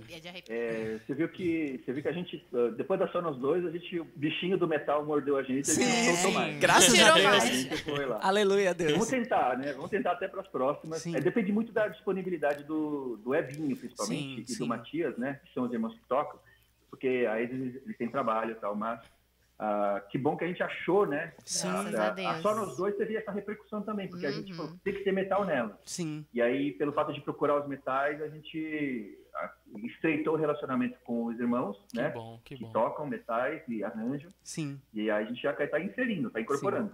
Quando os metais entraram ali, eu visualizei todo mundo ali vestido naquela, naquele estilo anos 70, sabe? Caramba, é muito.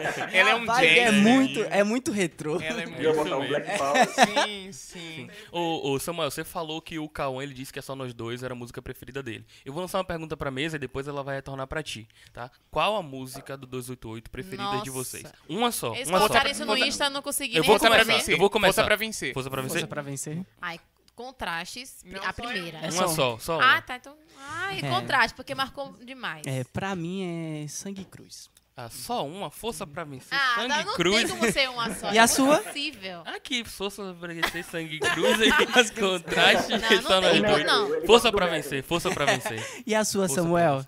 Ah, Então, é, é difícil, né? nossa. Ah, eu, eu, tenho, eu tenho uma que realmente é, além, é a minha preferida, mas também é uma frustração, tanto minha do Cauã, que é Promessa. Ah, não. Promessas, Promessas é promessas incrível. para mim Não, Promessas é, é para mim a minha música preferida, mas a eu achei que a gente não gravou ela tão bem quanto poderia.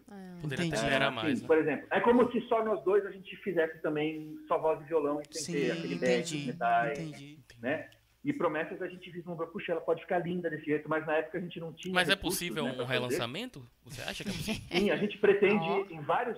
ah, todos, os- todas as músicas do Constante que foram pocket, né, nessa versão aí Sim. que está escrito pocket vídeo, a gente pretende, talvez exceto vestígios, que o arranjo dela já está muito bem resolvido, né? Com dois Ai, violões. amo amo todo. Mas, mas a- as outras a gente tem, pretende mesmo um dia entrar em estúdio e fazer uma versão completa que incrível. músicas. E talvez até vestígios a gente regravar os mesmos Ai, dois violões, vestígio mas mais bem também é minha preferida. Massa, massa. Contraste de Esse é um vestígios. plano, né? Sim. Samuel, por incrível que pareça, a gente já tá quase uma hora e vinte aqui conversando. é sério. É isso mesmo. Então, a gente vai abrindo pras perguntas ali, pra gente ir conversando com a galera do chat. Eu sei que tem muita gente falando ali. Galera, tem bastante gente aqui. Olha só. E eu vou lançar logo aqui a primeira pergunta. A família do fala braba. O por pouco, por pouco, eu senti. É, do Augusto Gabriel Araújo. Pedindo pra você contar a história da jiboia. A história da Ah, jiboia. você falou que teve histórias com cobra e etc. lá no Pará. Ainda bem que ele. Assim, é, o que acontece? No Pará você tem que conviver com as cobras, né? Não tem jeito. Animais, né? Ah, no, no- no interior. Literalmente, né? Então, eu. eh, Na, ah, na fábrica, né, que eu estava lá restaurando para fazer funcionar lá no Pará, a gente estava capinando mato e todo dia aparecia cobra, né? Jararaca. Nossa. E entre elas, Nossa, um dia Coisa apareceu uma jiboia. E assim, eu não sei se eu falo, porque tem muita gente que se Ai, ofenderia, meu mas a gente matava a cobra. Meu Matava. Deus, Luiz. Amel. Aí, não, o interessante foi no início. Eu sou ambientalista. e tal, Vamos preservar as Não árvores. corta as árvores. Continua, pula, flora, da pula, fauna não. pula essa parte. Mas tudo bem. Eu, eu não derrubava a árvore, mas matava a cobra. Aí, assim, é, é- era um perigo, né? Tá lá dentro, essas jararaquinhas, elas pegam o seu pé, você fica aleijado, essas coisas. Meu Jesus. Tanto é que uma dica, gente, quando você for andar no mato, às vezes você quer andar assim, todo silencioso para nenhum bicho te pegar. Isso não vai adiantar. O bicho sente teu cheiro, o bicho sabe. O teu silencioso é um barulhento do bicho. Então, quando você anda no mato, anda fazendo barulho com o pé. Canta constante, cobras, canta tá constante. É, anda constante, com- batendo o pé no chão, que as cobras vão embora. Mas aí, aí quando veio essa jiboia, que a gente que não é venenosa, né? Aí, ah, a gente ia matar ela com um facão, assim. Aí apareceu, assim, um menininho de Eita. sete anos. Assim, não, não, não, Ai, É não minha. de onde apareceu esse menino. Não, não mata essa cobra. Ai, Eu falei, ah, por que que não mata essa cobra? Aí ele, dá pra mim. O que, que você vai fazer com essa cobra, menino? Meu Aí, Deus. eles explicaram, né? Ah, existe o telhado da casa, existe o forro, né? Que é o teto do Sim. seu quarto, digamos assim, né? E aí entre esse forro e o telhado tem um espaço. Hum. Que às vezes entra morcego, rato, né? Um monte de coisa. E aí eles pegavam a jiboia e jogavam nesse espaço, né? Entre o forro e o Meu, telhado. que E a guerra, hein? jiboia caçava Meu morcegos, ratos e, Que- e que tudo mais. luta, viu? Entendi. Não, pô, a pessoa tem um morcego em casa, vai deixar? É, É. deixa uma cobra E lá. depois É. que. É, melhor a cobra do que o morcego. né? Do que um rato. É, como é que pode? Aí, é, aí ser depois que a cobra acabava ali, do terminava ali os, os ratos e, e os morcegos, ela ia embora. Um amigo do Pará tá ouvindo. E eu tinha realmente muito morcego e rato, né? Fazendo cocô ali, no forro, cheiro, barulho à noite. Aí eu falei, ah, faz o seguinte, joga ali no meu então. Ah. No meu forro. aí, Hum. aí jogou, né? E aí eu, as próximas três noites, mais ou menos, eu, eu dormia ouvindo a cobra caçar, né? Oh, né? Imagina, que luta é ali, essa? né? Nossa, Um sono aí- Um tranquilo. ringue. Meu E aí Deus. depois de, depois de umas três noites, parou. Aí eu, aí eu pensei, ah, caçou tudo, foi embora. beleza. limpinho, hein? Tudo limpo. Aí umas três, quatro noites depois, Hum. eu voltei para casa e tava sem luz, né? Tinha acabado a luz. Senhor Jesus. Era uma casinha de madeira ali, Senhor né? da E glória. aí eu entrei na casa, quando eu entrei na casa eu ouvi o barulho de água correndo. Ei, lá do Jesus banheiro.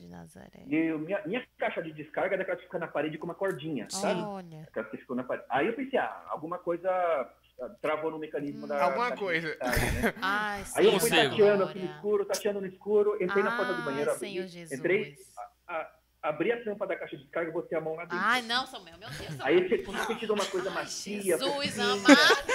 Aí, Escamosa. Aí pensou, morcego? tempo- Não. E ao mesmo tempo, meus olhos foram acostumando com a luz. Aí quando eu Ah, olhei, não, assim, não.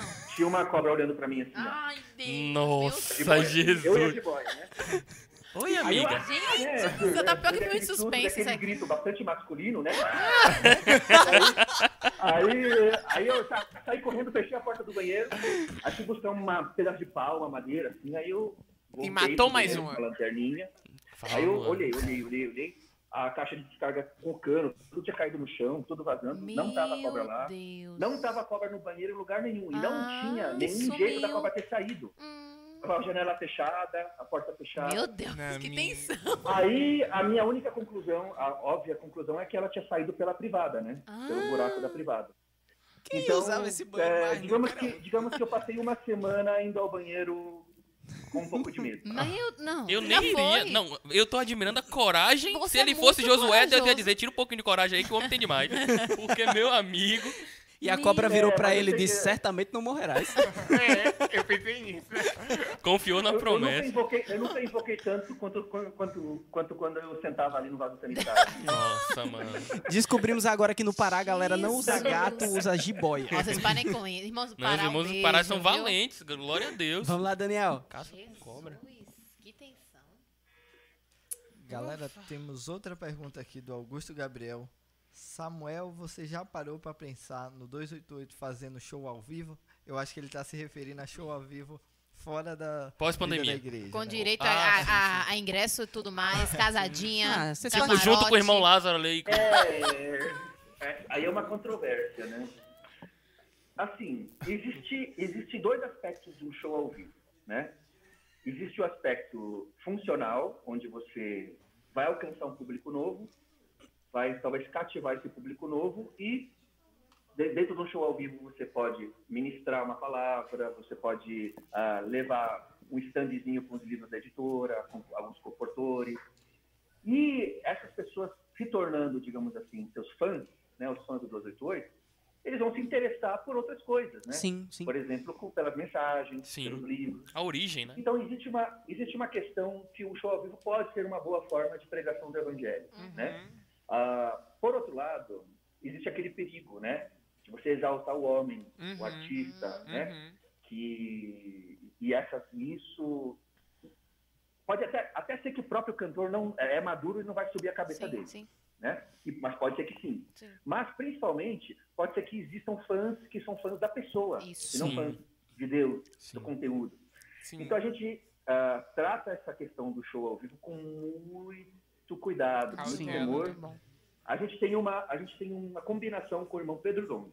A gente falou, ah, o irmão Pedro falou, toda vez que surgir uma proposta do 288 tocar em algum lugar, então vocês levam para mim e eu pessoalmente a gente avalia junto e pessoalmente ele vai falar sim ou não, Sim. caso a caso.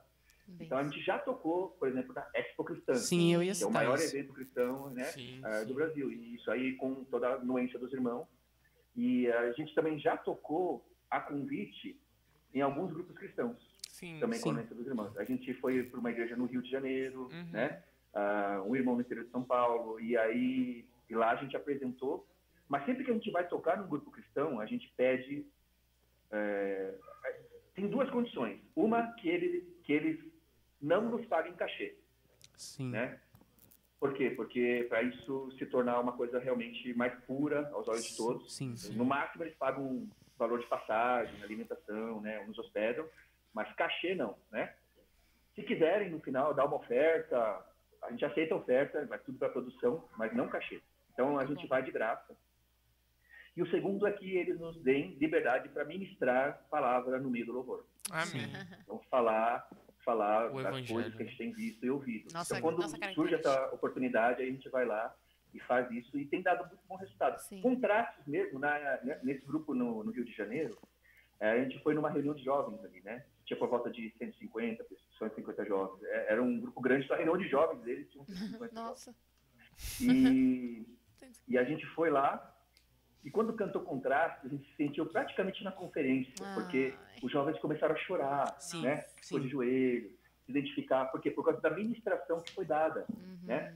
E inclusive um irmão lá da igreja do Rio de Janeiro falou sobre a palavra, sobre da gente realmente se voltar ao Senhor, e essas dificuldades Amém. do dia de hoje. E aí tudo isso aí causou uma boa impressão e, e aí no final eles falaram, puxa, nunca ou nunca assim fazia tempo que a gente não ouvia a palavra no meio do louvor, né? E acho que é, esse é o nosso objetivo, né? Que a palavra Amém. vá, né? Não Amém. Amém. Amém. Então bom. no show pode haver, pode haver até com cobrança de ingressos para cobrir custos ou até mesmo para arrecadar valores para o 288 poder produzir, né? Porque a gente depende muito desses recursos, mas sempre vai ser debaixo da da autoridade, da coordenação com os irmãos cooperadores, né? Com nossos irmãos mais de cima. Amém. E não vai ser, não vai ser de uma forma leviana.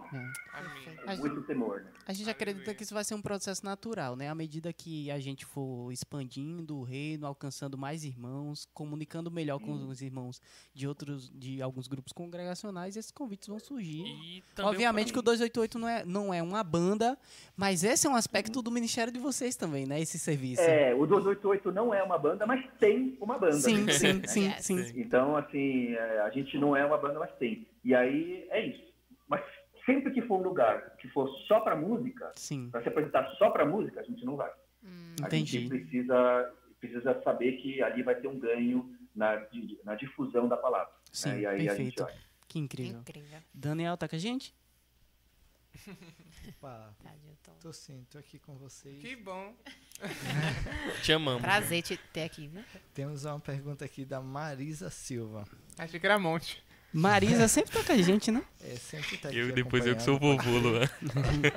Vai lá, Já Daniel. aconteceu em meio a uma gravação, apresentação ou louvor, alguma música ou letra que tocou tanto o grupo em geral que não conseguiram prosseguir, Nossa. Falando de chorar. é, a não se render a esse momento Eu- de espírito, em emoção, Nossa. show. Eu acho que na, na- eu- teve, um, teve um momento na conferência ah, de jovens de Sim. julho, né, do ano passado, na transmissão, que a gente estava apresentando aquela música nova que o Corbani tinha feito, né? Nossa. É, eu estou tentando lembrar o nome. Alguém lembra o nome dela? Prova de amor, não? É, Qual é Não, não. é, A festa invencível não, é né? porque a gente não tava. Não, que ele canta com a voz e piano, ele.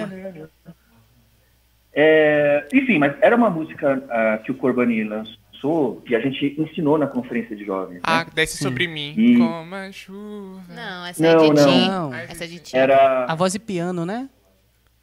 Gente, É, é e o chat também Coloca não no tá chat. aí. Coloca no chat aí, A pessoal, produção, vocês a pro- pode continuar falando que a Produção, produção vai, pesquisa vai aí, pesquisar pesquisa ali. aí com essa música. É aquela.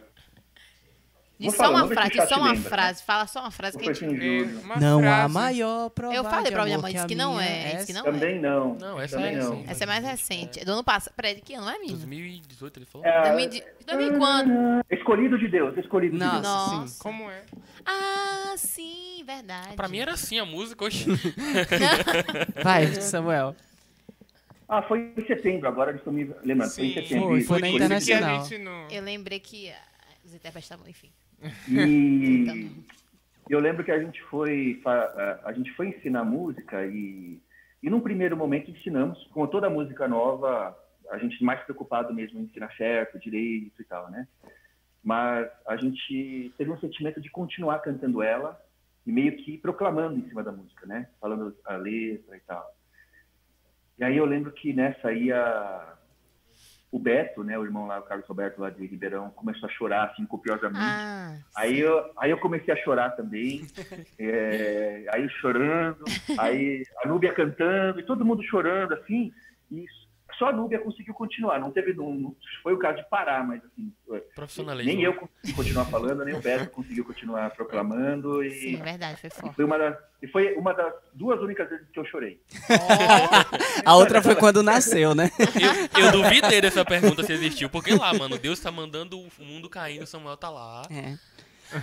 Agora, nessa conferência mesmo, a gente teve vários momentos assim, né? É, o, o que- Pedro, teve uma hora que o Pedro tava ministrando, que Sim, ele o ficou muito emocionado. Sim, Foi mesmo, foi nossa. A Sofia sempre, mas É. também. Finalzinho, Sofia É, a sofreu pra a cantar Sofia, aquela se não música. chorar, viu? tem alguma coisa estranha. É, tem uma coisa estranha, o Ministério do Choro. Olha, E a Eu espero que a próxima pergunta seja, Samuel, algum momento a Sofia não chorou? Samu- É. Daniel, tá com a gente? Ele tá, ele sempre tá. Opa, estamos sim. Giovana Cavalcante mandou uma Oh, pergunta Di. aqui. A gente percebe que o irmão é extremamente dedicado ao serviço e quer dar sempre o melhor. Como tem sido seu processo ao lidar com o perfeccionismo? Eita, tocou agora na Desculpa. zona de William, aperfeiçoamento. o, o William teve uma pequena amostra, né? Ah, Não sim. sei, se o- não sei se algum convidado ficou tão cri-cri com os desenhinhos, né? Não, não é tá- Eu acho que a gente é bem parecido nesse aspecto, então a experiência foi tranquila. É verdade. Eu, ah, aqui, explicando pro pessoal, né? Você tem que toda capa tem uma, tem uma ideia maravilhosa aí do Pode Crer, que é toda capa tem meio que uma caricatura, né? Do, da pessoa Sim. que é convidada. né? E aí o William mandou a minha, assim, aí foi um processo de vai e volta, vai e volta, umas quatro vezes, né? Na madrugada. Aí a gente vai falando, não, estica um pouco aqui, estica um pouco lá. Eu, eu tenho que, eh, na verdade, eu tenho que, pessoalmente, eu tenho que muitas vezes controlar isso, né? Porque ah, ah, a gente sabe que existe um nível abaixo do qual tá ruim, existe um nível abaixo do qual tá bom, mas ainda não perfeito, e tem aquele que está próximo do perfeito, né? Perfeito nunca é. Sim. Então, assim, ah, o momento que o perfeccionismo começa a agir contra a produtividade, né, que você já não consegue lançar mais nada, digamos assim, né, por exemplo, né, ficar 25 anos compondo um hino, Sim.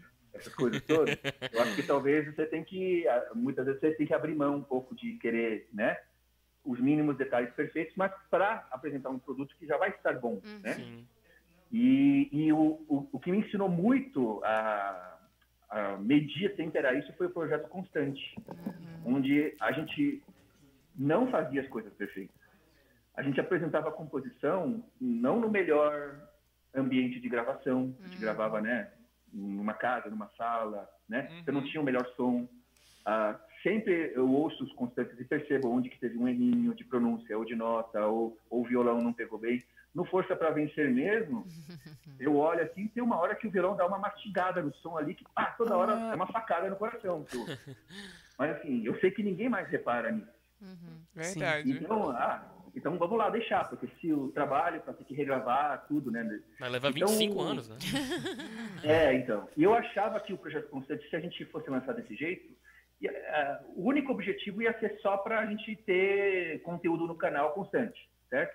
Não era um objetivo muito musical, mas era mais de relacionamento Sim. com o pessoal, com os irmãos, com o público. Mas aí eu descobri que, ah, estatisticamente, as nossas músicas mais ouvidas no Spotify, no YouTube, são do projeto Constante Sim. às vezes até mais do que aqueles, aqueles álbuns que a gente produziu, né? Com toda, todo cuidado e tal. Por quê? Porque não é só a perfeição técnica que é importante, mas o mais importante é a mensagem, Sim, é o sim. espírito, é o que ela está passando e comunicando com as pessoas. Então, às vezes, as músicas do Constante, eu olho e, como produtor musical, vou falar: não está perfeito, mas, ah, pode estar longe de estar perfeito, mas virou a música da vida de alguém Verdade. né? Virou a música que a gente tem testemunho de pessoas que ah, estavam pensando em suicídio e deixaram, né, de ter esses pensamentos suicidas por causa de uma música que eu, como produtor musical, não lançaria. Uhum. Sim. Mas imagina se meu perfeccionismo tivesse tomado conta e não lançasse essa música. Será que aquela pessoa tiver, teria tirado a sua vida, né? Nossa. Então, essa experiência meio que dá uma humilhada na gente, né, no nosso perfeccionismo. Uau. Obviamente que a gente tem que usar o perfeccionismo para tentar fazer o melhor, Uhum. o melhor, mas aprender a lidar também, a lançar algo no tempo certo, no tempo que Deus quer, mesmo que aos nossos olhos ainda possa faltar alguma outra coisa. Amém. E eu acho que é nisso que o Senhor acaba tratando a gente, que talvez tenha um pouco dessa característica, né?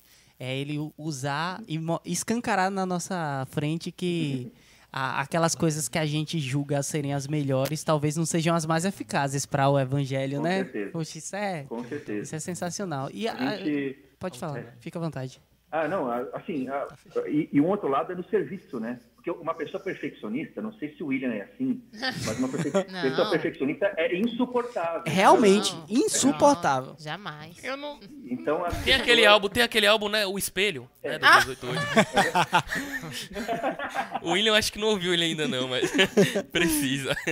Sim, mas é então, verdade. Às vezes a gente também, para para preservar as pessoas no serviço, a gente também Sim. tem que baixar um pouco o padrão. Sim. Eu, eu sei que eu sei que muitos irmãos assim que servem junto comigo às vezes sofrem, né? Ó, E momento- momento de pedir perdão. É, é, tem que pedir perdão, mas às vezes, ah, obviamente, também é bom. ah, também é bom, porque a pessoa vai lá e quem não é tão, também o pessoal que não é tão, que é mais desleixado, digamos assim, também ao lado de alguém mais perfeccionista, aprende Sim, a sim. entregar uma coisa um pouco melhor para Deus. Então tem todos os dois lados, tem os dois lados, né? tem. Ah, Que é Sim. só- é. sim, tem que sim. só achar o ponto certo dessa. O equilíbrio, desse né? Sim, sim, sim. Mas é, eu, particularmente, tive uma experiência muito, é, muito positiva que, que mudou a minha, a minha maneira é, até de, de olhar para o Samuel com certa distância, né? Porque a gente acaba não se conhecendo, não teve muita intimidade, mas que talvez para você tenha sido simples. É, quando eu fui servir na música agora na, na última conferência, é, eu lembro que eu tava com muitas dúvidas e muito seguro sobre muita coisa. Afinal, você tem, eh, tinha assim, as pessoas que eu cresci ouvindo e admirando musicalmente, o Tim, o João, né, e tantos outros irmãos ali, e eu tava muito seguro. E aí você mostrou a música Força para Vencer. E aí, na quando, quando você me mostrou, você me mostrou, eu não tava entendendo bem o que era aquilo dali, e você diz bem assim, cara, faz o seguinte, eu vou chegar mais cedo do almoço e vou estar te esperando aqui. Aí eu, eu olhei e aquilo dali me tocou profundamente, porque eu disse, cara, o Samuel Ru, aqui, que ele não tem obrigação nenhuma de fazer isso, ele vai chegar aqui e uma, o ensaio era uma hora, tipo, você chegou uma hora antes, sentou comigo, me passou a música todinha, acorde por acorde, a posição é essa, a posição é aquilo. Aquilo dali, depois, quando eu voltei lá para a cabine do IVPT, lá pro serviço, eu disse, poxa, que coisa incrível, assim, que, que humildade do irmão. E talvez para você seja uma coisa simples, é, mas para mim aquilo dali ganhou meu coração. E eu, eu passei a olhar você, assim, como uma pessoa muito, muito Retribui, disposta William, a servir. coração, É, retribui. coração. Retribui, retribui. Muito disposta a servir também. E, e- então, isso é, isso é maravilhoso, né? Experi- experimentar essas coisas, experimentar os irmãos, o acolhimento que os irmãos tiveram comigo ali também, o, o Tim, que são irmãos que, com certeza, tocaram em níveis altíssimos com pessoas extremamente profissionais, mas naquele momento se colocar na mesma posição de quem está ali chegando de repente, isso é maravilhoso. É, Então fica bom, aqui. William, a gente, a gente fica muito feliz, assim, é, obviamente que tem um pouco dessa questão do cuidado, né, de querer realmente o, o melhor, que, e que você, como alguém que está entrando no serviço na época, que realmente tem uma transição legal, seja bem acolhido. E também tem essa, esse outro lado, que é o lado perfeccionista, que a gente também não. Não vou deixar esse William tocar errado essa música. Perfeito. verdade, não é Essa é a parte mais importante. É o pré-perfeccionista, é o pré-perfeccionista. Não, mas Então, é, isso, você mas poderia simplesmente também- descartar ali, né? Claro, Sim. claro. A gente, mas a gente tem. no- no- é é legal que você tocou nisso, porque a gente tem uma, uma grande dificuldade, né? E talvez tenham muitas pessoas que são músicos hoje no- ouvindo, né? Ou que vão ouvir. O, o- não sei se vocês repararam, vocês já chegaram até a comentar que o- foi muito bom a qualidade né, do serviço de música nessa Sim. última conferência. Isso vem também pelo fato de que já são três conferências seguidas que estamos com praticamente a mesma equipe Sim, Uhum. sim. né? Verdade. Somos selecionados. Então, fixar uma equipe aumenta a qualidade, porque a gente vai ganhando Sim, entrosamento, sim, vai fixando arranjos e tal.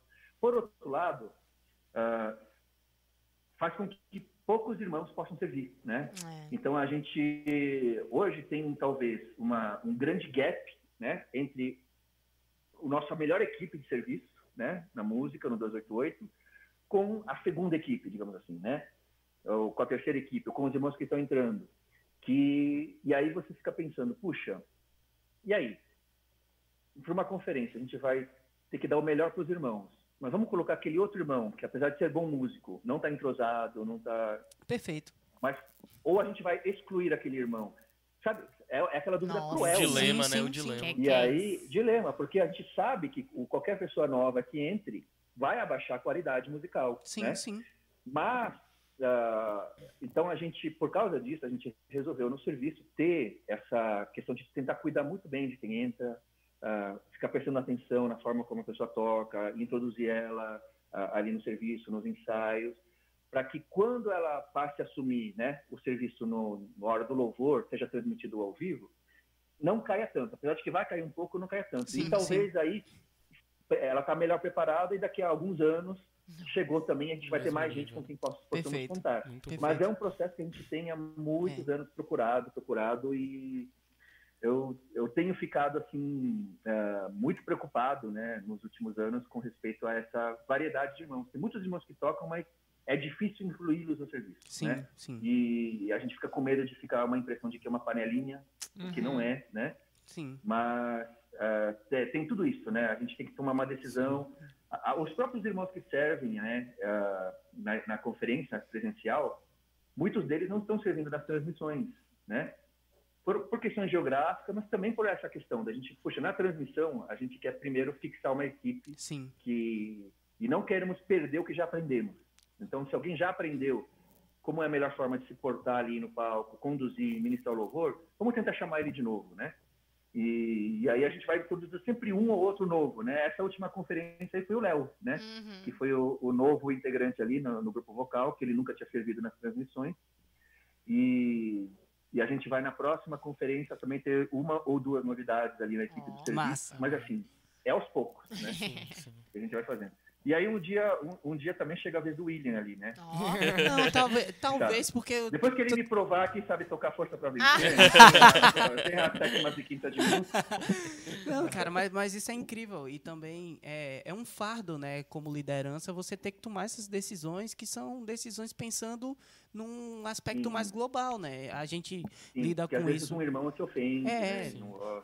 Então, isso é um fardo que a gente, é, que muitas das vezes está numa posição de liderança, tem que tomar e tomar o ônus disso daí também, né? Mas isso, é, o Senhor, se se o Senhor te colocou hum, nessa, nessa função no corpo, Ele também lhe dá autoridade para tomar determinadas decisões que podem não ser as mais, as, as mais tranquilas, mas com certeza tem que ser a melhor para o corpo naquele momento, né? E a gente está vendo que vocês têm sido guiados pelo Senhor nisso também. Amém. A gente aprende também a se condoer, né? Ah, quando a gente se torna pai, a gente entende muito bem os nossos pais, né? As dificuldades que eles passaram, o fato de que eles não eram indestrutíveis, né? E ah, quando a gente se coloca numa posição de ter que decidir, a gente começa a também entender muito bem os irmãos de frente, né? Amém. todas as dificuldades, às vezes as coisas, e a gente passa a ver que eles são também irmãos que estão numa posição difícil, Sim. né? E isso aí Verdade. gera compaixão e gera também até mais submissão, Sim. né? A gente se submete com muito mais mais com paz, com tranquilidade, porque a gente sabe que puxa, eles estão fazendo algo que é difícil também, né? Então é, é legal. Eu, eu é uma experiência que ó, eu recomendo que todos tenham um dia de em qualquer nível, desde o mais baixo, mais básico, seja na sua reunião de casa, né, seja no seu grupo de colegas, você tomar a frente de alguma coisa, tomar Amém. responsabilidade por algo, né? Pode não ser o líder do grupo, mas ó, não, deixa que eu vou eu, eu vou cuidar do café da manhã aqui do pessoal. Não sei, Sim. né? E você se responsabilizar vai fazer você ser realmente aquele irmão que também entende, compreende Sim. o que, que é ser, né, um servo de Deus. Amém. Por falar em Leonardo, o Leonardo mandou uma foto pra gente que o Daniel vai Samuel, colocar aí na tela Ah, agora. Calma, Samuel, você tá com seu WhatsApp aí? Ah, tá com É. o celular aí perto? Tá? Deixa eu ver. Não, meu celular não. Não, mas É. ele tá na transmissão. Tá, então, eu te mandei uma foto que tá indo pro ar ao vivo aí e tá também no celular de cada um de vocês Ah, aí na eu mesa. tô vendo, eu tô no meu WhatsApp web. Eu entendi. Uma Sou foto. eu, sou eu, sou eu tentando derrotar o inimigo. Tem uma pergunta aqui de Léo pedindo pra você explicar essa situação aí. O Léo tá querendo me comprometer aqui com o pessoal do direito dos animais, né? É, Deixa eu. é, essa foto, pelo que eu tô vendo, sou eu, sou eu puxando o rabo da sucuri, né? Nossa. Era uma sucuri de 3 metros, né? Que a gente encontrou. Sério? Ele brinca. Se o Samuel fosse Adão. É ele mesmo? Se o Samuel fosse Adão, a serpente estava acabada. Ele resolveu o problema na hora. Pisa na cabeça da serpente é comigo mesmo. Vamos, Adam, só mais duas perguntinhas pra gente terminar, tá certo? Gente. Ok. Escolha bem. É, a primeira pergunta é de Bia Chaves. É, o 288 vai gravar o clipe do hino Geração Final? Eita, verdade. Olha, a, a gente vai gravar o áudio, né? Com certeza. Então eu já conversei com o Tim, que é o compositor, né, da do Geração Final, né? Mensageiros do Evangelho. É, é chiclete. E aí a gente. Eu não esperava. E aí a gente vai, vai gravar ela, né? Tentar fazer uma produção legal para essa faixa, né? Então a gente vai ali procurar um arranjador, contratar músico, gravar em estúdio. Uma vez que a, o áudio está gravado, aí a gente é muito fácil fazer um, não é fácil, né? Mas é muito simples fazer um clipe. Basta a gente ter recursos e contratar, né? O, os profissionais adequados de vídeo e a gente ah, estabelece um roteiro e uma locação. Então, muito provavelmente, se tiver o áudio gravado, faríamos um clipe. Só que eu acho que como virou o nome da conferência de segundo período, né, Sim, de jovens, sim. geração final, seria muito legal a gente esperar voltar ao presencial e gravar esse clipe com a galera lá nesse Seria né? incrível. Então, Nossa. se a galera gostar dessa ideia, pode dar joinha. Bora aí, Poxa. galera. É, E- deixa o joinha aí. então- Nesse Quando? vídeo A aqui. gente vai deixar uma enquete. Vestido de Goku. é que me lembra a música Dragon Ball Z. É verdade. Mais uma? Galera, estamos aqui ser na Curirim. última pergunta do nosso Pode Crer. É, a última. As outras não vai dar pra responder. Lucas Andrade Cruz Góes perguntou. Pediu primeiro para mandar um para mandar um abraço para você e depois falou: Amém, "O projeto abraço pro Lucas." constante é um grande desafio. Qual foi o maior perrengue que eles passaram durante os 24 meses?" Uau. O próprio projeto. Cada mês. Cada. Quase Ah, é, o projeto foi meio traumatizante do ponto de vista de produção, porque foi muito difícil, né? O que era Uma pra ser uma coisa pandemia. simples, né?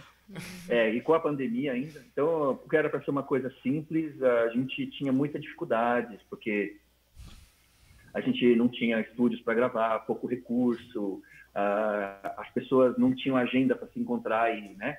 Várias várias músicas a gente deixou de ter um piano, ou deixou de ter um, um violão, ou deixou de ter algum outro instrumento porque a pessoa não podia e já estava dando o prazo para lançar, né? Agora, o maior perrengue, eu acho que eh, foi quando a gente foi lançar o Irresistível Visão. né? O Cauã talvez tenha outras histórias, né? Mas o ah, na verdade, eu tenho, que, eu tenho que falar do Sangue Cruz também. Os dois foram muito parecidos. Vou falar de Sangue Cruz primeiro. Sangue Cruz é assim, né? A gente tinha essa música há muito tempo e e quando o Cauã tocava ela só no violão, eu falava para ele assim, Cauã, tá muito chata essa música. E, e eu com o Cauã, a gente é assim mesmo. A gente, eu- se ele não, um não gosta, a gente vai falando, a gente tem essa relação. Tá muito monótona, vamos mudar a estrutura dela. A gente mudou a estrutura dela, cortou uma parte, uma repetição e tal. Mas a gente falava assim, essa música não pode ser só voz e violão. Ela tem que criar um clima. Ficar só voz e violão, ela vai ficar chata, vai- porque é uma, é uma melodia longa, né? Uma música longa. Aí eu lembro que a gente chegou e no dia da gravação a gente só podia fazer isso depois das sete, da quase oito horas da noite, porque o Cauã trabalha no hospital, o Valnan trabalha no escritório de advocacia, né? Ah, eu, eu como tenho minha produção, eu tenho um horário mais flexível, né? Mas assim, a, a Emily né, tinha estudo, e, enfim, todo mundo só pôde se encontrar às oito da noite. O Daniel Padim também. E aí eu, aí eu olhei para o Padim e falei, Padim, essa música no violão não está funcionando. A gente, precisa, a gente precisava de um piano nessa música. Fácil arranjar um piano? É. E aí a gente foi, é, a gente foi na casa do Cauã, que tinha um piano, mas o Padim não sabia que eu tinha na cabeça que eu ia fazer ele tocar piano. Nessa música, eu chamei. Eu sei que o Padim toca piano, né? Aí eu falei, Padim, então você vai tocar piano nessa música. Aí ele, ah, Nossa. né? Ficou aquela surpresa, assim, não sei se muito agradável para ele, mas aí a gente foi lá e começou. Como é que vamos fazer o arranjo?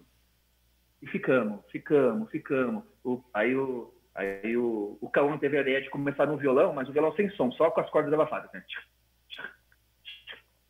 Só batendo nas cordas. E o e o Padim fazendo os acordes no piano cheios, né? pesados. Né? Tá.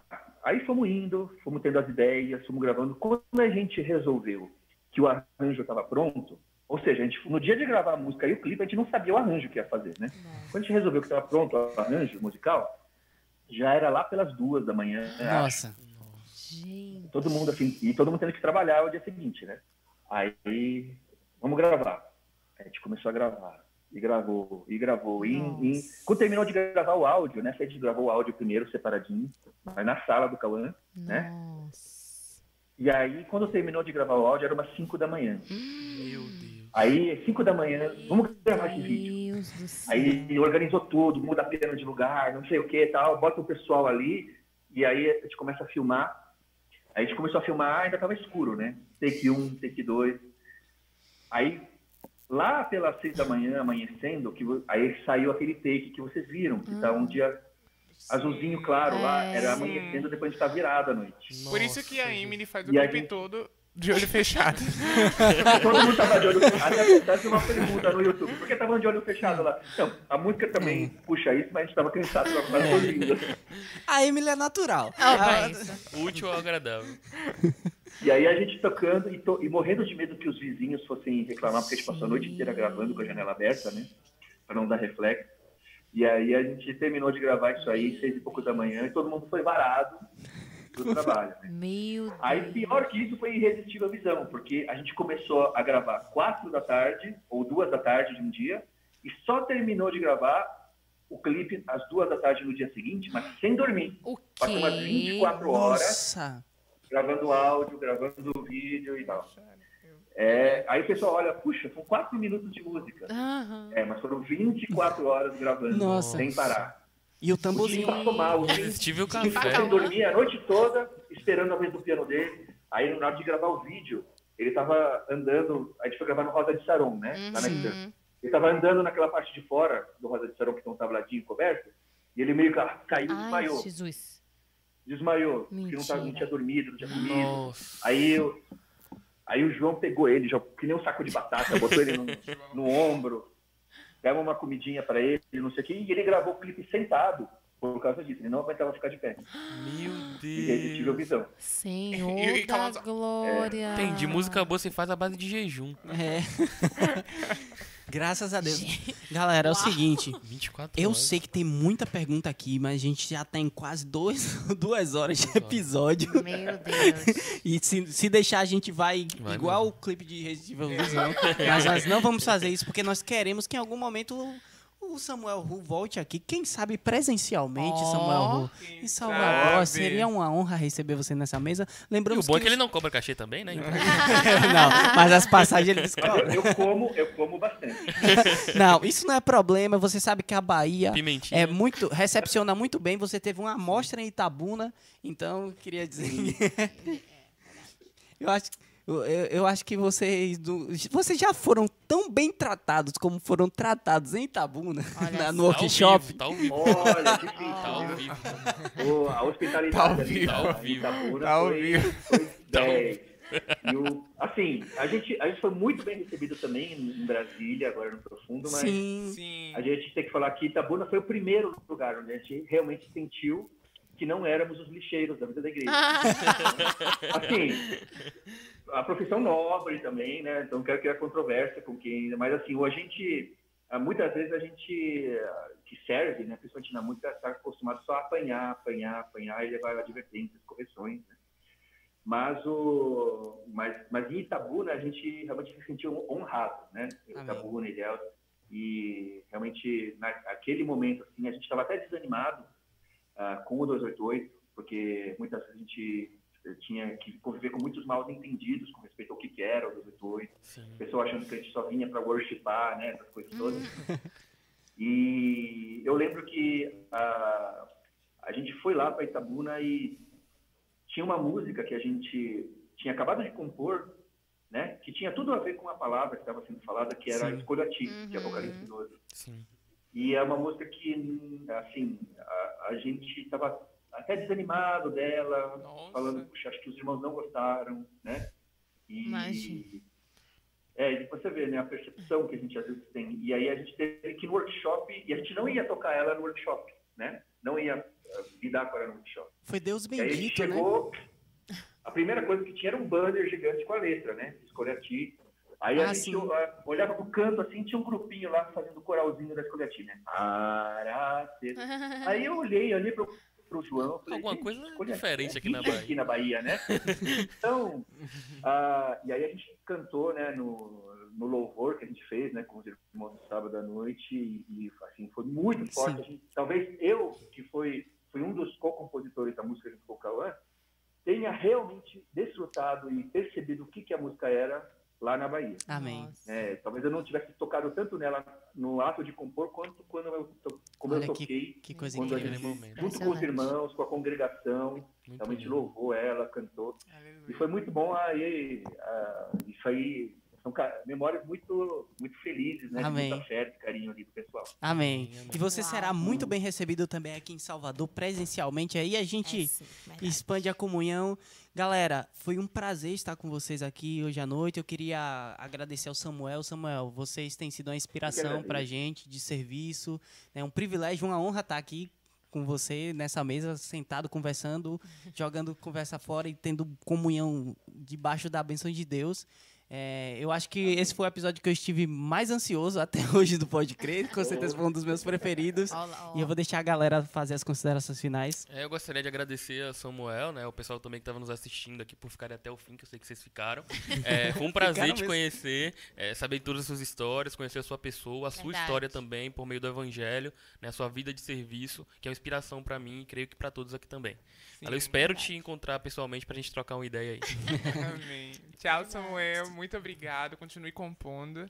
Foi um prazer. Obrigado, galera, que acompanhou. Emily? Samuel, muito obrigada pela sua participação. Realmente, é, como ele falou, vocês têm realmente sido uma referência para nós e é um prazer te receber aqui. Somos muito gratos ao Senhor por tudo que Ele tem feito através da vida de vocês. E o resultado disso é que nós temos sido muito abençoados. Amém. Então, muito obrigada. Deixa um recadinho pra galera aí, Samuel.